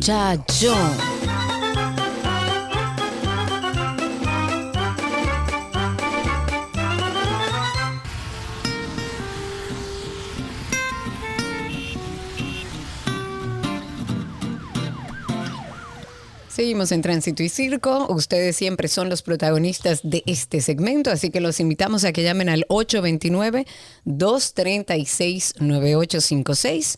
829-236-9856 y en Twitter, como siempre le decimos, por ahí pueden buscarnos como arroba 12 y 2. Van a ver un circulito, cliquean y así nos escuchan en vivo en sus celulares y pueden participar con nosotros. Cuéntenos cómo está la calle, el tránsito, el circo y la Cámara de Diputados reforzó sus dispositivos de seguridad, han impedido la entrada libre del personal y de los integrantes de los medios de comunicación, que como ustedes saben hay algunos que están acreditados, como se acostumbra. Y hay como todo un planteamiento mucho más riguroso a nivel de seguridad, poniendo el pestillo después de que nos roban. Un agente confirmó que se trata de una medida que se va a, apli- a aplicar en lo adelante, tomando como base, por supuesto, lo acontecido el pasado lunes cuando un amigo de infancia del Ministerio de Medio Ambiente, Orlando Jorge Mera, o el ministro de Medio Ambiente, le asesinó en su despacho. De costumbre, los visitantes a la Casa Legislativa son revisados previo a su entrada, pasados por un detector de metales. Esta medida, sin embargo, se solía como pasar por alto cuando se trataba de alguien visiblemente identificado. Esa fue precisamente la decisión que muchos han criticado en el caso de Orlando, destacando que se trataba de una falla en la seguridad tras no aplicarse los protocolos requeridos. En el ala derecha, o sea, estoy hablando del Senado, en la parte derecha, el ala derecha del Senado, igualmente persisten medidas similares y me imagino que en todas las instituciones públicas se reforzarán todas las medidas de seguridad. Tenemos más llamadas, 809 5 no mentira, 829 eh, 236 9856 829 236 9856 y si estás en Twitter Spaces arroba 262, solamente hazte hablante o hablador, eh, le das ahí abajo donde dice request o eh, micrófono, el, el simbolito que tiene de micrófono y eso te va a subir a la plataforma para que puedas hablar con nosotros en vivo y no solamente escuches. 829-236-9856. Ahí tenemos una llamadita. Tenemos en la línea a Lorena. Hola Lorena, ¿cómo estás? Hola Sergio Carlos, todo muy bien. Hola Eso es bueno, eso es bueno. Lorena, ¿qué tú haces con este calor? ¿Cómo tú lo manejas? Dios mío, Bueno, por yo Dios. en la 27, en la 27 con Lincoln, con un calorazo, bajo aire. Me he lavado la cabeza ya como tres veces en esta semana y, estamos, y hoy es martes, imagínate. Dios mío, búsquenme aunque sea una piscina inflable para ya hacer el programa agentada en uno aquí. Está fuerte, hay que hidratarse, hidraten. Sí, señor. Cuéntanos. Solo llamaba para felicitarlos. Tengo muchísimos años eh, viendo su, su trayectoria. De, me recuerdo cuando, no es que yo estoy vieja tampoco, no estoy Pero empezaste, a- empezaste hace mucho a Los viejos somos nosotros, Lorena. No, ninguno. ¿Y por qué hay que hablar de vejez? No hay necesidad. Gracias, Pero de nada, verdad. de verdad me siento súper bien de oírlos nuevamente. Tenía mucho que no oía el programa y los felicito. Muy Ay, bien. gracias, Te lo agradecemos lindo. muchísimo. Gracias, Lorena. 829-236-9856. 829-236-9856. El teléfono aquí en 12 y 2. Llamen o callen para siempre. O Mena. va. Ok, me voy con un tuit del día.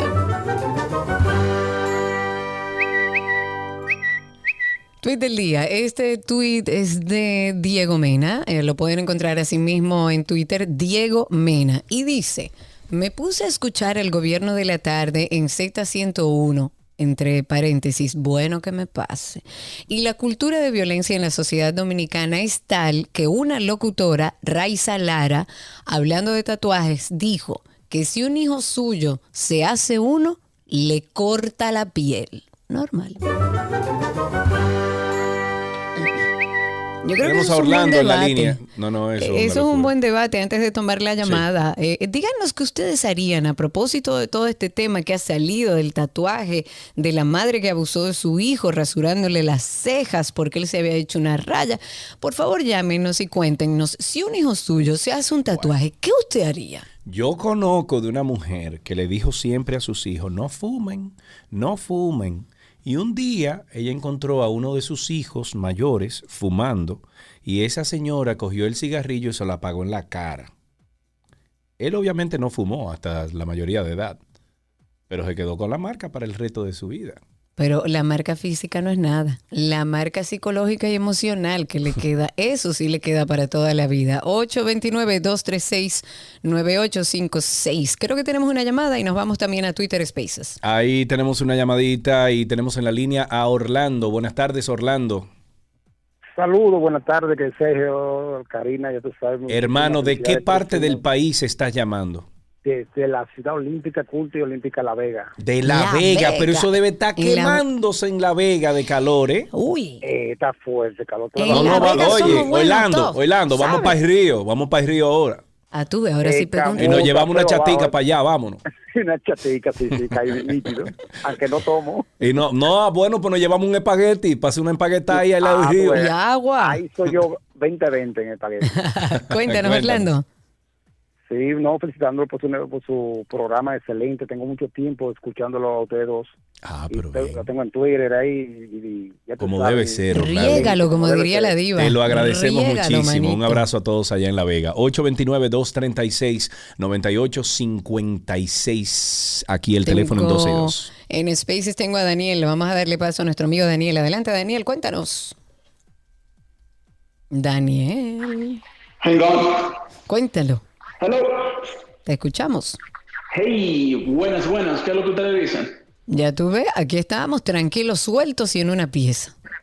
Como debe de ser. Ustedes están llorando por el calor y nosotros aquí cogiéndolo suave con pila de agua durante toda la semana. Ay, ay, ay. ¿Aquí dónde? Para que se enteren nuestros oyentes. Desde Edmonton, Alberta, Canadá. Desde Canadá, ahí, ahí mismo, cerquita. Ahí. Cerquita, cerquita. Pila de frío en el invierno, pero nos cuesta, ¿no? Sí, señor. Cuéntanos, Dani, ¿algo para decirnos hoy en Tránsito y Circo? Era referente a Victoria ya. Oye, oye, esa tigre, oye, ey, ey, sin checha, yo no sé, yo no sé qué es lo que vamos a tener que hacer en RD, pero esos políticos se están pasando de contento porque esos, eh, todos esos funcionarios que eran oposición se quejaban del barrilito, cofrecito y siguen recibiendo los mismos beneficios, nadie dice esa boca mía.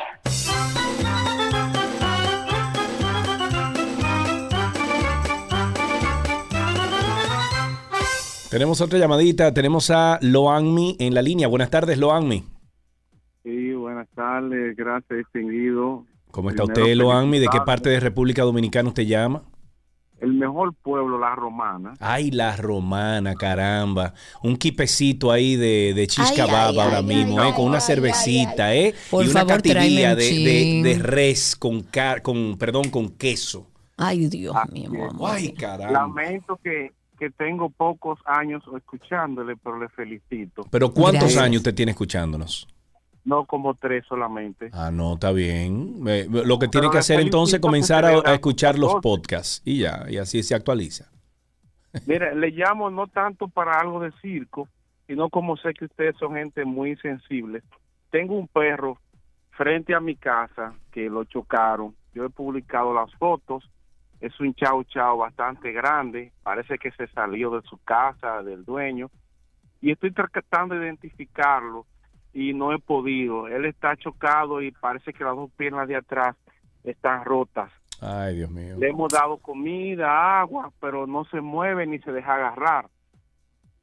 Entonces, Dios mío. eh, no sé si ustedes pueden Tú sabes que es lo grande que uno no sabe. Gracias por llamar. Ojalá alguien pueda ayudarnos a ver dónde podemos darle algún contacto, un teléfono de una de las fundaciones que trabajan con animalitos rescatados, porque lamentablemente, o por lo menos yo lo desconozco, aquí no existe un lugar eh, institucional del gobierno que uno pueda llamar para que eh, hagan eh, esta recogida o puedan ir a salvar o a rescatar el perro. Ojalá alguien nos ayude con esa información. Quédate en sintonía para si lo logramos poder darlo al aire.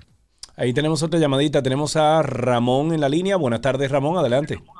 Buenas tardes, Sergio. Buenas tardes, Karina. Gracias, Ramón, por tu llamada. Te pedimos, por favor, que bajes el volumen del radio y nos escuches exclusivamente por el teléfono, por favor. Adelante, Ramón. Bueno, ahora sí, ¿verdad? Ahora sí, sí, señor. Perfecto. Bueno, estoy aprovechando para felicitarlos Gracias. y además eh, para que me permitan que hoy es 14 de junio 1959 eh, un grupo de, jóvenes eh, vinieron a dar su vida para rescatar la libertad del pueblo dominicano. Dentro de eso vinieron muchos profesionales, pero como médico quisiera recordar y en él a todos sus compañeros a Octavio Mejía Ricard, médico, cirujano eh, cardiovascular, formado en Inglaterra, trabajando en dos hospitales de Estados Unidos, eh, 36 años, con un futuro por delante grandioso y dijo, mi país está primero. Y vino. Y por eso los dominicanos tenemos que recordarlo y pensar que esta patria es nuestra, que este país es nuestro y que tenemos que esa sangre derramada para preservar la democracia es nosotros que nos corresponde ahora. Tal vez no dando la vida porque tal vez no haya muchos que, que se atrevan o quieran o tengan la intención de dar la vida, pero por lo menos rescatando a aquellos que sí lo hicieron. Muchas gracias. Gracias, por tu llamada, Ramón. Vamos a aprovecharnos, vamos a un... Ah, no, tenemos una llamadita aquí. Tenemos a Baby. ¿Es Baby qué se llama? Baby. Baby, sí. Oh, Baby. Baby, te llamas baby, ¿cómo Baby. tú Tú te llamas Baby Fernández. No, David, David. Ah, David Baby. Ok. Es que eh, eh, Alan me entendió que era. Baby, que tú te llamabas. Dale, No, no, Baby. No, hay problema. Me da mucho gusto, un placer para mí poder interactuar en este tan imperativo programa. Gracias, hermano. De- Eh, ¿Desde dónde hablas? Sí, eh, de aquí de Santiago, Santiago de los Caballeros. Ah, muy bien. Cuéntanos. Por aquí, por la vuelta de San José de las Matas. Ah, muy bien. Exacto. Eh, yo soy, bueno, eh, quis- quiero llamar por dos cositas. Te he tirado en, en Instagram, pero veo que no me responde. No sé si quizás no sea un Mira, mi educado, hermano, no te- responde te, voy a ser sincero, te voy a ser sincero. Reví, eh, perdón, recibo diario más de 100 direct messages de todas las plataformas y se me hace a veces muy difícil eh, poder eh, estar al día, pero yo lo reviso algún día, pero cuéntame. Sí, sí, sé, sé que es difícil, eh, me, lo- me, me lo imagino. Mira, eh, quiero, bueno, estoy llamando, quiero ah, dar como una denuncia. Eh, soy un joven, tengo 25 años de edad. Eh, actualmente me encuentro cursando una carrera universitaria. Eh, ya tengo, tengo varios talleres realizados, o sea que soy un joven que ya me he capacitado un poco. Aparte de eso, también tengo otro taller que voy a voy a realizar. Lo he hecho en Infotec, esos, esos talleres. Eh, ¿Qué pasa? Yo, aparte de eso, también tengo un poquito de, de experiencia laboral en el área de caja, ya que he trabajado en esa área. En, en, los, en los empleos que he tenido, ya sean eh, formales o no formales, he trabajado en esa área. Ok, ¿y qué es lo que tú andas necesitando? Sí. Eh, ¿Ponerte a Eh, disposición? ¿Necesitas empleo? ¿Andas buscando? ¿O qué necesitas? ¿O No, qué eh, querías ¿qué pasa? expresar? Mira, yo hace aproximadamente cuatro años, yo trabajé fijo, trabajé fijo en Grupo Ramos. Fui parte de Grupo Ramos como empleado y trabajé, incluso ni siquiera llegué, porque ni siquiera llegué a, a un año de, de estar trabajando fijo. A mí me desahuciaron, tenía ni siete meses, o, o sea, no había cumplido siete meses, faltaban dos días para siete meses. Y me desahuciaron de ahí. O sea, lo Desde cancelaron del trabajo. ¿Cuál Exacto, argumento le dieron a la hora de cancelarlo? No, ni siquiera, ni siquiera tuve una justificación como una justificación eh, concisa, porque fueron cosas que ellos ni siquiera me quisieron revelar. Ok, ¿y le pagaron sus prestaciones? Sí, sí, claro, claro. Ah, bueno, pues Yo eso es lo importante, que le haya pagado sus prestaciones. Evidentemente, habría que ver por qué en la empresa. Yo le recomiendo que pase por la empresa y requiera una explicación en torno a por qué fue despedido, por si hay oportunidad de mejora, por si fue algo por el trabajo que usted aprenda, por si no, bueno, que tome el tiempo para, para averiguar. Lo importante es que usted tuvo su liquidación como le corresponde. Vamos a hacer brevemente un corte con nuestra publicidad o contacto con nuestra publicidad y ya regresamos. Quédese con nosotros.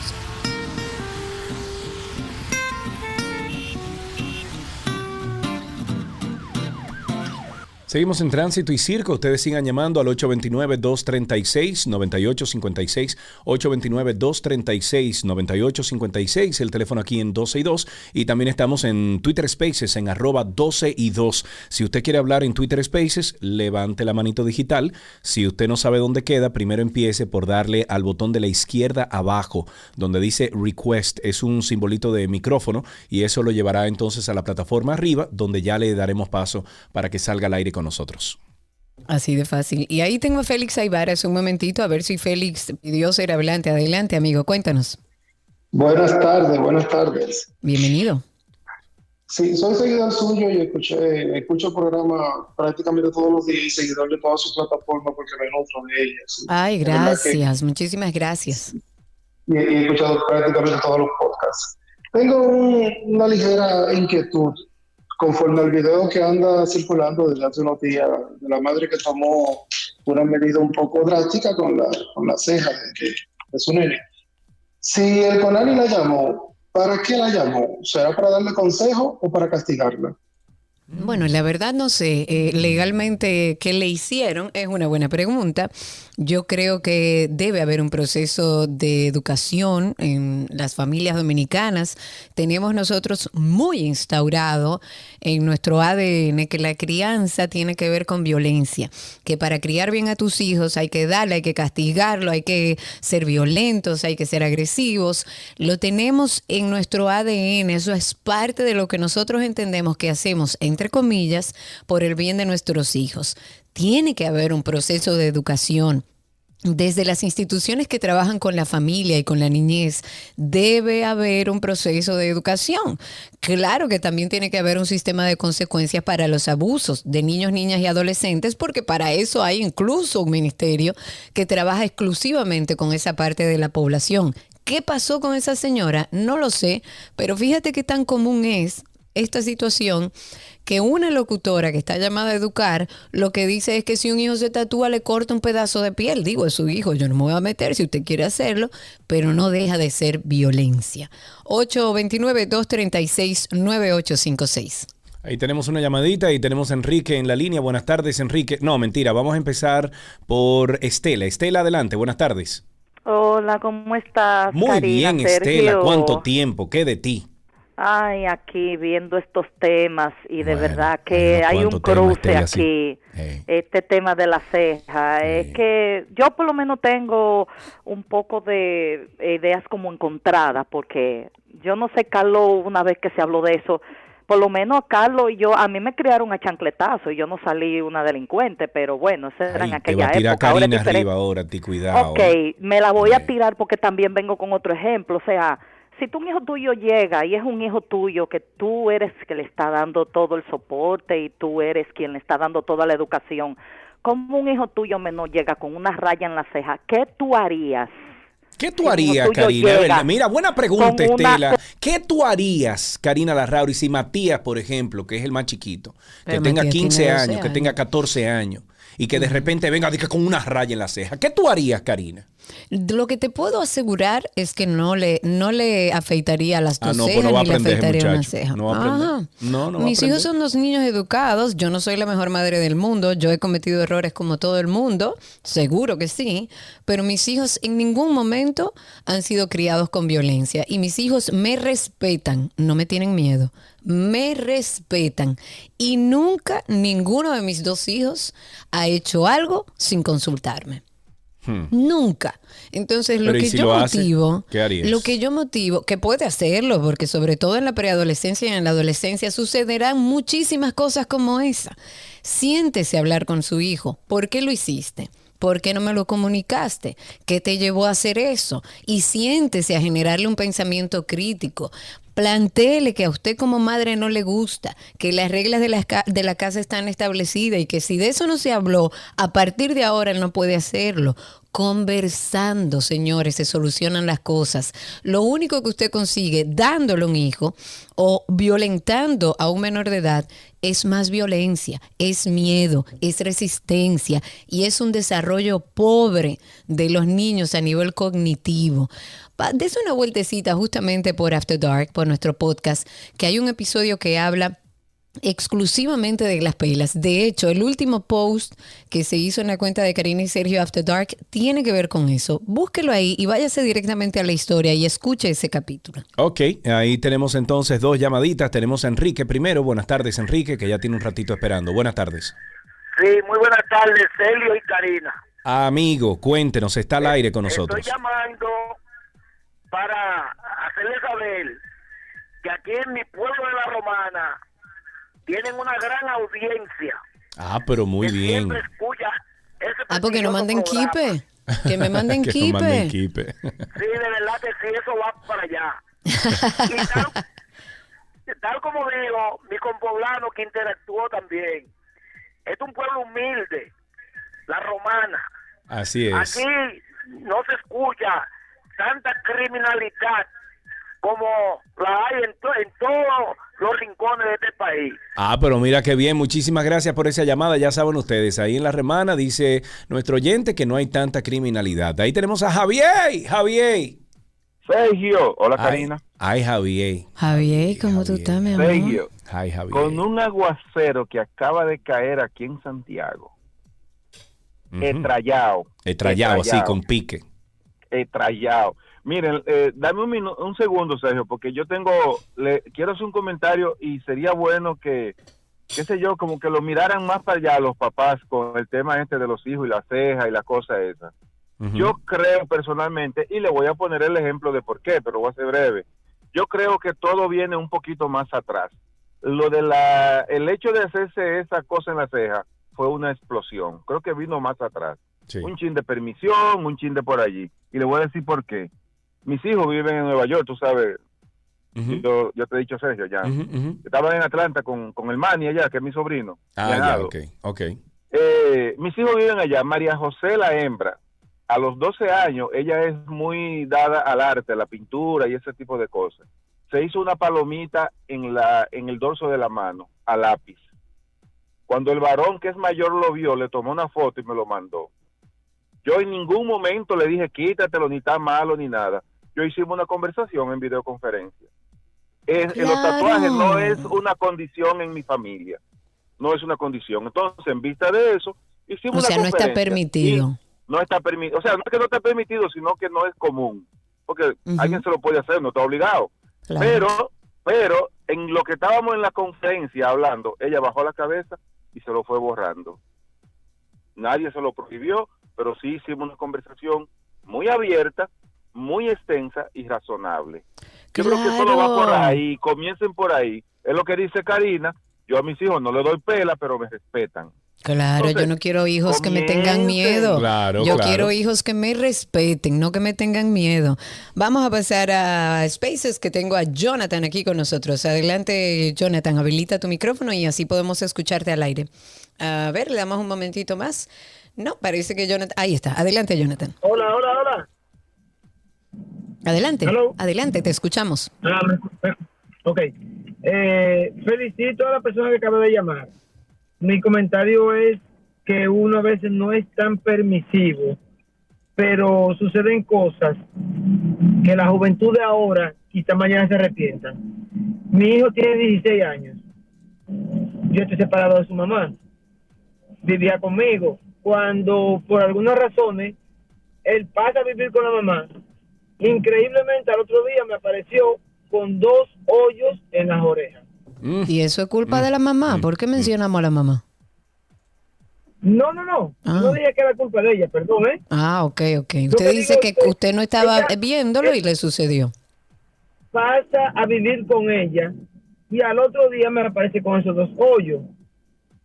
No obstante, cuando le reclamo a ella en lo personal a ella, le digo, ¿qué pasó fulana? Él te dijo, habló contigo, esto, lo otro. Él me di, ella me dice, no. Digo, ok, ¿quién pagó esa, esa, esa, esa máquina, esa cosa de hacer los hoyos? Él. Siempre le dije a ella, no le des dinero. Tú le compras algo o me das dinero a mí para yo comprarle algo. No darle dinero efectivo a él porque es un muchacho y no sabe qué hacer con ese dinero. El asunto está que ella le compró aretes. No, porque ya están hechos.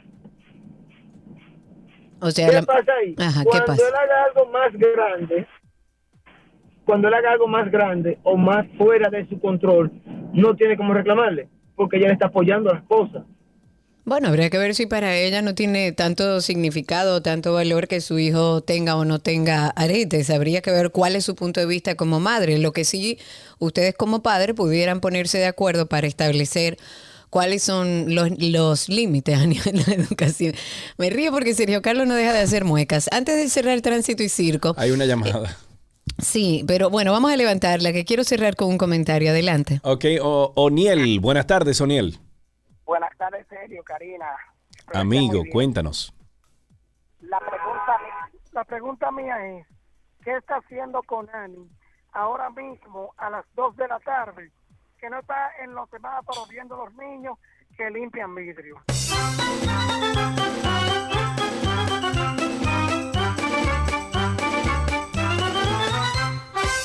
Cierro una información o cierro este segmento con una información de participación eh, ciudadana que ha solicitado a las autoridades judiciales que investiguen a los fiscales que instrumentaron los débiles expedientes de casos de corrupción en que los imputados han resultado descargados.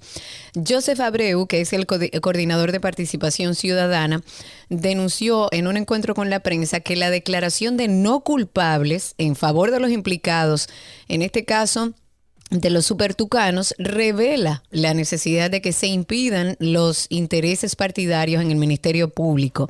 Porque señores, recuerden algo, las cabezas son nuevas.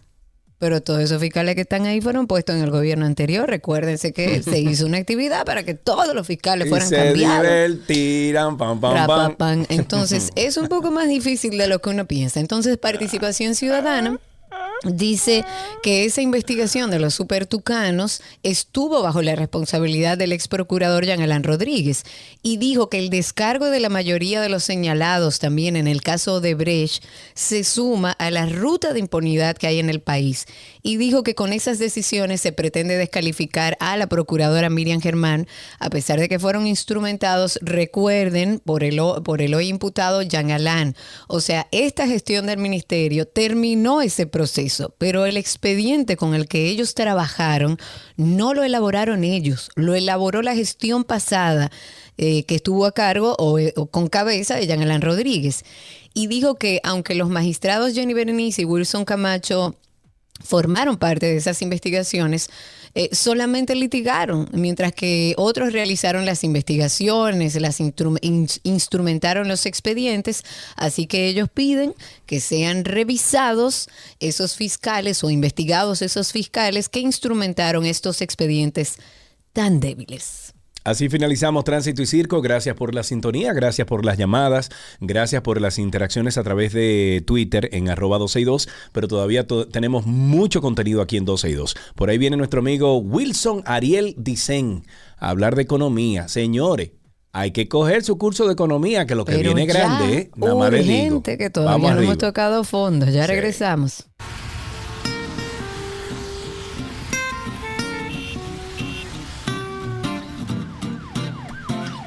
Economía les llega a ustedes gracias a la cooperativa empresarial Tu Futuro Seguro.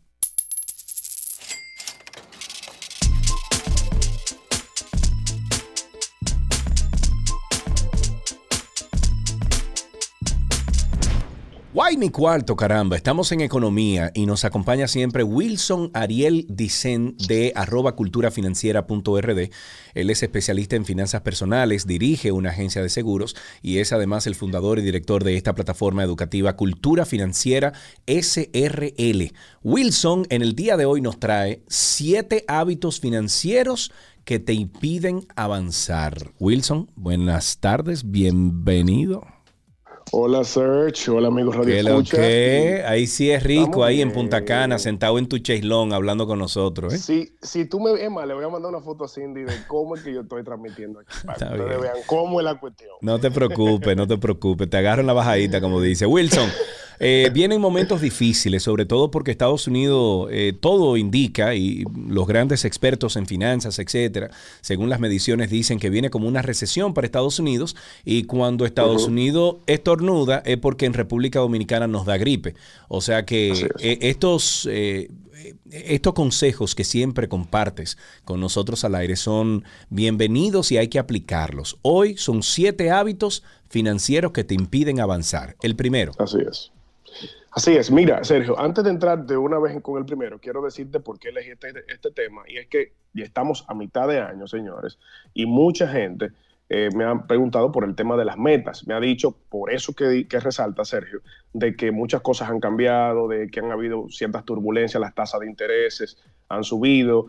Y bueno, me han dicho, ¿qué, qué, qué hacer, Wilson? ¿Qué pasa? Entonces, bueno, hay que reajustar esas metas financieras, no necesariamente cambiarlas, pero hay que sí hacer reajustes internos. Entonces, por eso, eh, este tema de hoy viene como anillo al dedo, porque hay hábitos que no nos permiten realmente dar los pasos que queremos. El primero de ellos, Sergio, amigo Radio Escucha, es pensar que ganar más es la única solución.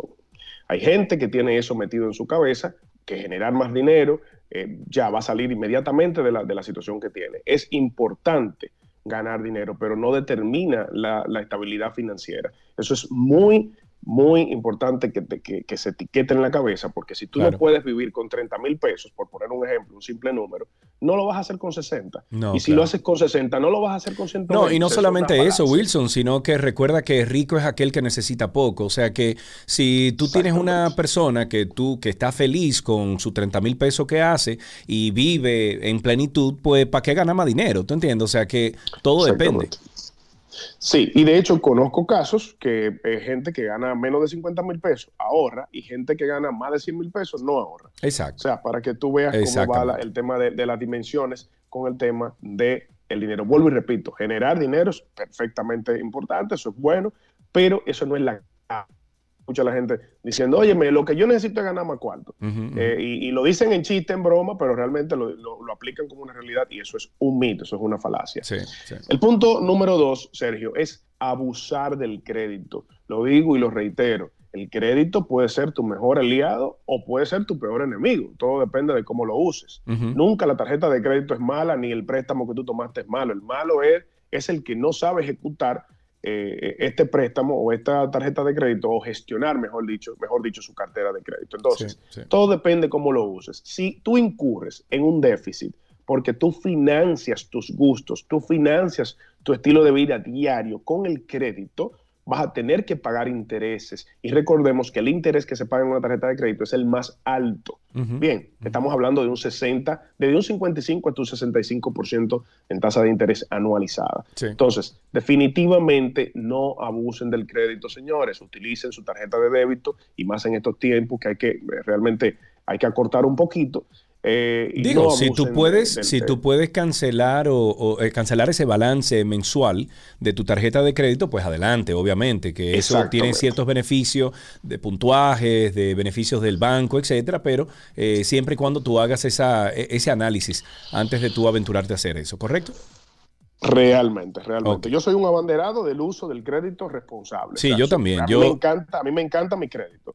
No, y te digo, yo utilizo, yo utilizo mi tarjeta de crédito para absolutamente todo. Sin embargo, yo sé que a final de mes yo pueda o eliminar lo, lo- lo- o sea, eliminar el balance completo de esa tarjeta de crédito o por lo menos eh, hacer un, un depósito sustancial, eh, sustancial para no entonces caer en, en la cuestión de pagar mucho crédito, mucho interés. Es que, es, que, es que estos añiñitos con cultura financiera te han ayudado. Tú tú ves, finalmente, tú caramba. Algo O sea, tenía que hacer tú por mí. Wilson. Sigue buscándome la boca. Mira. Dime. Mira, el tercero es eh, no pagarte a ti primero. Mucha gente dice, Wilson, no tengo, no puedo, ahora no, pero sí tú puedes pagar deudas, sí tú puedes pagar los impuestos que ni siquiera te dejan que lleguen a tu cuenta, por lo tanto te lo, te lo debitan antes de pagártelo, eh, los compromisos a los demás. Sin embargo, tú no puedes ahorrar una pequeña parte de dinero para ti. Yo todavía, todavía, yo no entiendo eso. O sea, tú tienes que tener un grado quizá de no, ¿cómo, no- cómo se diría? De no quererte, de no, Sí. de no... Sí, de, de- de porque poco que- amor propio. De poco amor propio, porque realmente eh, es, es que tú te matas un mes, 15 días, semanal, lo que, como sea que cobres, y tú no te puedes pagar ni siquiera un 5%. Olvídate del 10, que es el mínimo que eh, realmente se establece, pero ni un 5, ni un 3, qué sé yo, lo que sea. Págate a ti primero. Que en el tiempo, señores, las finanzas se miden en el tiempo. Entonces, cuando tú tienes dos años, tres años ahorrando, eh, es algo que está ahí. Bueno, tú dirás eh, 50 mil pesos, 100 mil pesos no es mucho, pero están ahí. Están ahí para una emergencia, están ahí para invertirlos, están ahí para hacer lo que sea que haya que hacer, pero fue porque tú tomaste la decisión de pagarte a ti primero. Bien, el cuarto es la gratificación diferida. Gratificación diferida. Esto es muy común en la sociedad de hoy. O sea, los millennials sufrimos mucho de este tema. Es entender que te mereces algo simplemente porque tú trabajas y tú traes al presente algo que tú no puedes financiar eh, eh, eh, para el futuro, tú, no, tú no lo puedes sostener. Entonces tú utilizas el crédito para financiar un consumo, por ejemplo, un viaje. Usted no puede irse de viaje, por ejemplo, a Europa todavía, y usted agarra y financia un viaje a Europa, y cuando vuelve ya se topa con que tiene una gran deuda y usted tomó esa gratificación, usted se fue a Europa, usted lanzó sus fotos y todo el mundo cree que usted es rico, millonario y poderoso, pero al final usted lo que tiene es una tremenda deuda que empieza a, a multiplicarse con los intereses, con el interés compuesto. Ok, ok. Entonces les invito, eh, les invito, no es que sean, eh, eh, como, como te explico, no es que seamos extremadamente minimalistas, pero hay que aprender a, como tú dijiste al principio de, de- de- de este segmento, a vivir con poco, señores, a ser feliz con, con poco. No, hay que, no, no se necesita tanta, tanta parafernalia para uno realmente disfrutar. Y eh, regularmente hay cosas que a nosotros, a nuestro bolsillo, se adaptan. Hay, hay actividades, hay a- amenidades que, que nosotros podemos adaptarnos perfectamente y trazarnos como meta. No es que esté mal Europa, pero podemos tra- trazar, trazarnos una meta y cumplir esa meta en un tiempo determinado. Es correcto. Y así terminamos ahí. Ese es el último, el 7. Eh, no, espérate, No. espérate. no, Lo que pasa es que tú generalmente nos mandas una guía y hoy nos dejaste ciego. Ah, pero, ah, pero es que ustedes saben que, en que yo estoy hoy. Espérate, ya me. Como una piña Dale. colada aquí. Mira. Eh, Óyeme, el 5. ¿Con alcohol o sin alcohol? Eh, esta la pedí con alcohol. Ah, muy esta, esta, esta, está- esta está cargadita, Muy esta está bien, cargadita. Muy bien. Pero fue ahora, ¿eh? O sea, Está bien, no hay problema. ahora, ¿eh? Si Está bien, no hay problema. Dale. El 5 es no leer tus estados de cuenta. Leer tus estados te permite saber, señores, es un ejercicio muy bueno. Yo no sé por qué todo el mundo le tiene miedo a esto. Es, es, te permite hacer un análisis tuyo propio. Tú no tienes ni siquiera, Sí. si no te gusta anotar las cosas en las que tú gastas, tú agarras tu estado de cuenta y tú lo vas a ver ahí todo. Tú, va- tú vas a saber cómo y en qué gastas. Y de paso, tú verificas cuánto está pagando interés para aquellas personas que se financian mucho con tarjeta de crédito y tienen como hábito pagar intereses. Hagan ese cálculo. No les quiero decir lo que ustedes van a pagar, están pagando de intereses, eh, por ejemplo, cuando tú lo tiras a, a 10 años, no, ni se los voy a decir. Les invito a que hagan el cálculo para que se desmayen y vean la cantidad de dinero. Entonces, bueno, eh, no leer tus estados de cuenta tiene un, gran peso en el tiempo eh, de manera negativa. El punto 6 es buscar culpables, o sea, buscar constantemente culpables, tanto externos como internos. Mi trabajo, la situación económica, las, eh, lo, lo- lo que, lo que sucede a mi alrededor, eh, todo, un sinnúmero de cosas que realmente existen y no la vamos a negar porque estamos viviendo un contexto, por ejemplo, económico de, subidas de tasa de interés y eso es innegable, eso te afecta. Ahora, el que eso determine el curso de tus finanzas, realmente no. Eh, el- son, son ciclos económicos normales de contracción, de recesión, luego vienen la- las vacas gordas y hay personas que en momentos de vacas gordas también tienen problemas. Entonces, no, es- no- ese no es el tema. Bien, y el último punto, mi querido Serge, es no invertir en educarse financieramente.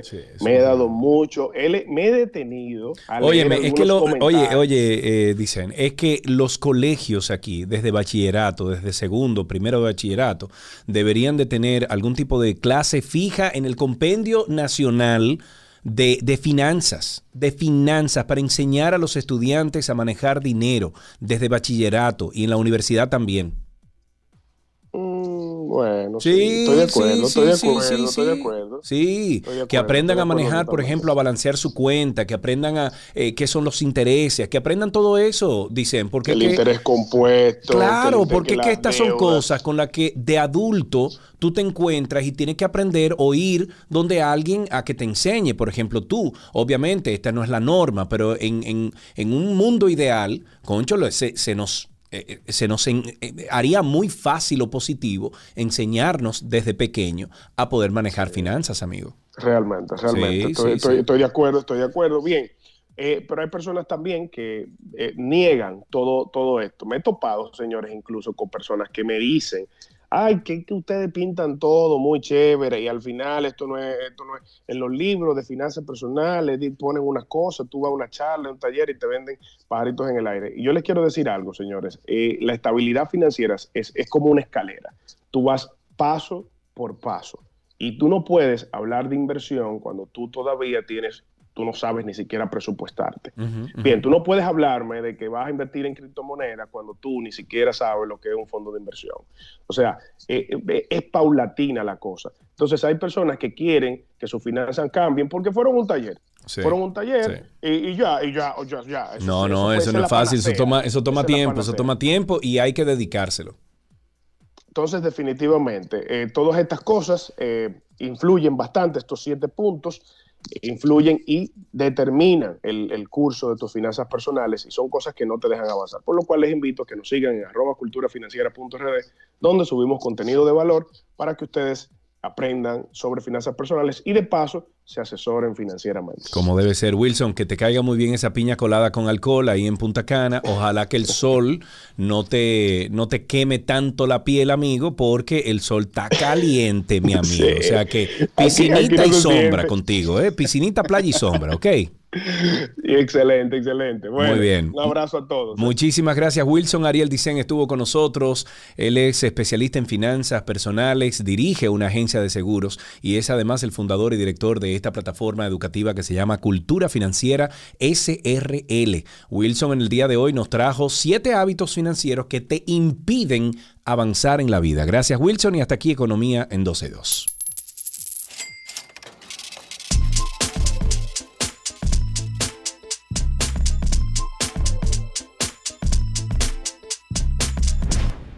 Las noticias actualizadas llegan a ustedes gracias a la Asociación La Nacional, tu centro financiero familiar, donde todo es más fácil.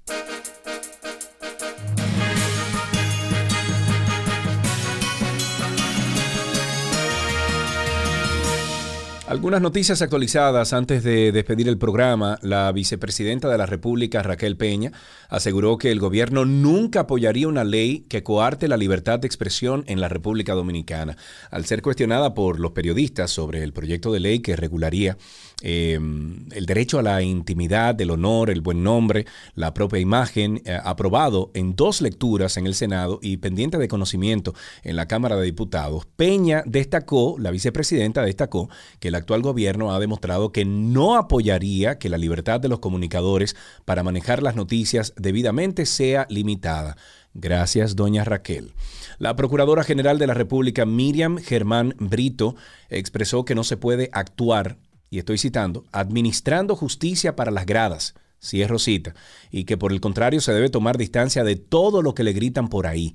La magistrada hizo esta acotación al referirse a la paralelidad que existe entre el derecho de castigar por parte del Estado y los derechos del acusado de infractor en cuanto a su condición de persona. Uno de los temas abordados durante su conferencia, las funciones del Ministerio Público desde el punto de vista constitucional.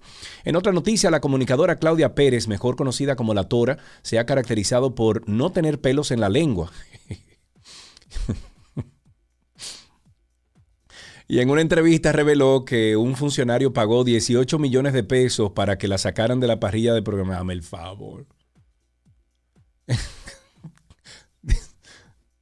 en cuanto a si ella se vende al mejor postor y o extorsiona a algunos políticos, aclaró que ella tiene una empresa de comunicaciones y que lo único que hace es ofrecer servicios de publicidad para el que desee, por lo que entiende que eso no es extorsión. Mm. Sin embargo, dijo que sí le gustaría presentar ante la justicia a todas las personas que la llaman para extorsionarla a ella. El Consejo Nacional para la Niñez y la Adolescencia CONANI se mostró en desacuerdo con el video grabado y difundido por redes sociales donde una madre castigaba a su hijo por haberse hecho una raya en la ceja. Comunicaron que el caso estaba en manos del Ministerio Público y que estarían dándole acompañamiento y orientación a la madre sobre otras formas de corrección basadas en una crianza positiva. Puntualizaron que este tipo de métodos de corrección y otros similares aún sí se utilizarían, se utilizarán con la mejor de las intenciones, o aún si se utilizaran más bien con la mejor de las intenciones, constituye una forma de abuso psicológico que afecta de manera negativa el desarrollo de nuestros niños, niñas y adolescentes, dejando consecuencias que pueden afectarles incluso en su vida adulta. Eh, señores, tenemos en la línea a nuestra oyente Karina Cruz. Ella desea hacer una denuncia al aire y pues obviamente le damos un espacio a Karina. Karina, muchísimas gracias por estar con nosotros. Cuéntanos un poquito de tu caso. Sí, buenas tardes. Rápidamente, yo vengo en la Carmen Mendoza de Cornier, de sur a norte. Hay un tapón eterno de que cambiaron la calle. Estoy esperando que ruede y se me estrella una jipeta atrás.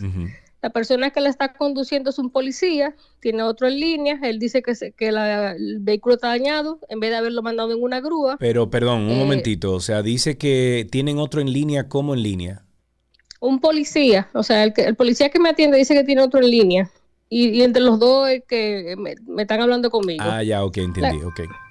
La cosa es que le digo mil veces que no me quiero ir, me quiero quedar en el medio porque no confío en ellos, que no me van a resolver. Claro. Ah, no, él me alega que no, que no es un bandido. Dicho y hecho, no me coge la llamada hoy.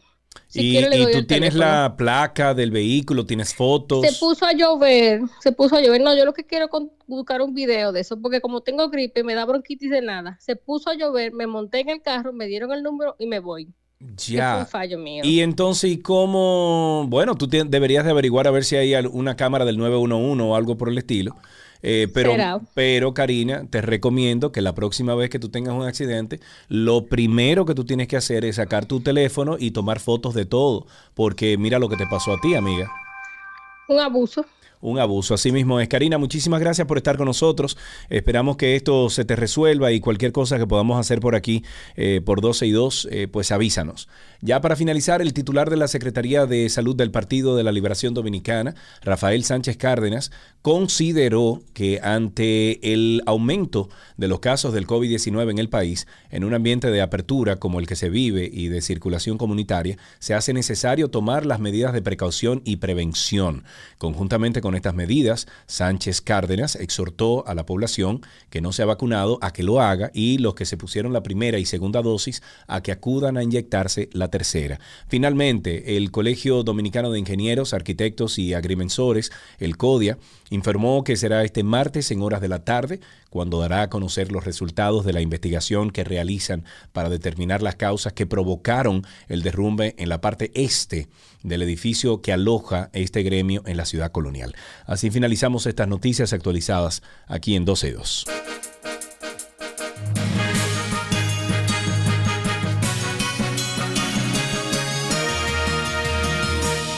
Las noticias actualizadas llegaron a ustedes gracias a la Asociación La Nacional, tu centro financiero familiar, donde todo es más fácil. Bueno, vamos a terminar esto, señores, siempre recomendándoles que varias cosas. Primero, que siempre estamos aquí de 12 del mediodía a 2.30 de la tarde en vivo. Sin embargo, si usted quiere escuchar parte del programa que se perdió, lo puede hacer a través de nuestro podcast que está disponible justo a unos 15 minutos de ahora, o sea, a las 2 y 45 estará disponible ya el podcast de arroba 12 y 2. Lo pueden buscar en cualquier plataforma de podcast que exista en este planeta. Nos buscan como Karina Larrauri o Sergio Carlo y ahí salen los dos podcasts que tenemos nosotros, el de Karina y Sergio After Dark y también el de 12 y 2. Y que recuerde andar por la sombrita, que hay mucho calor en esta tarde aquí en República Dominicana. Y bueno, para que nos podamos escuchar mañana de nuevo, gracias por la sintonía y continúe con esta 91.3, 91.1 FM. Bye bye.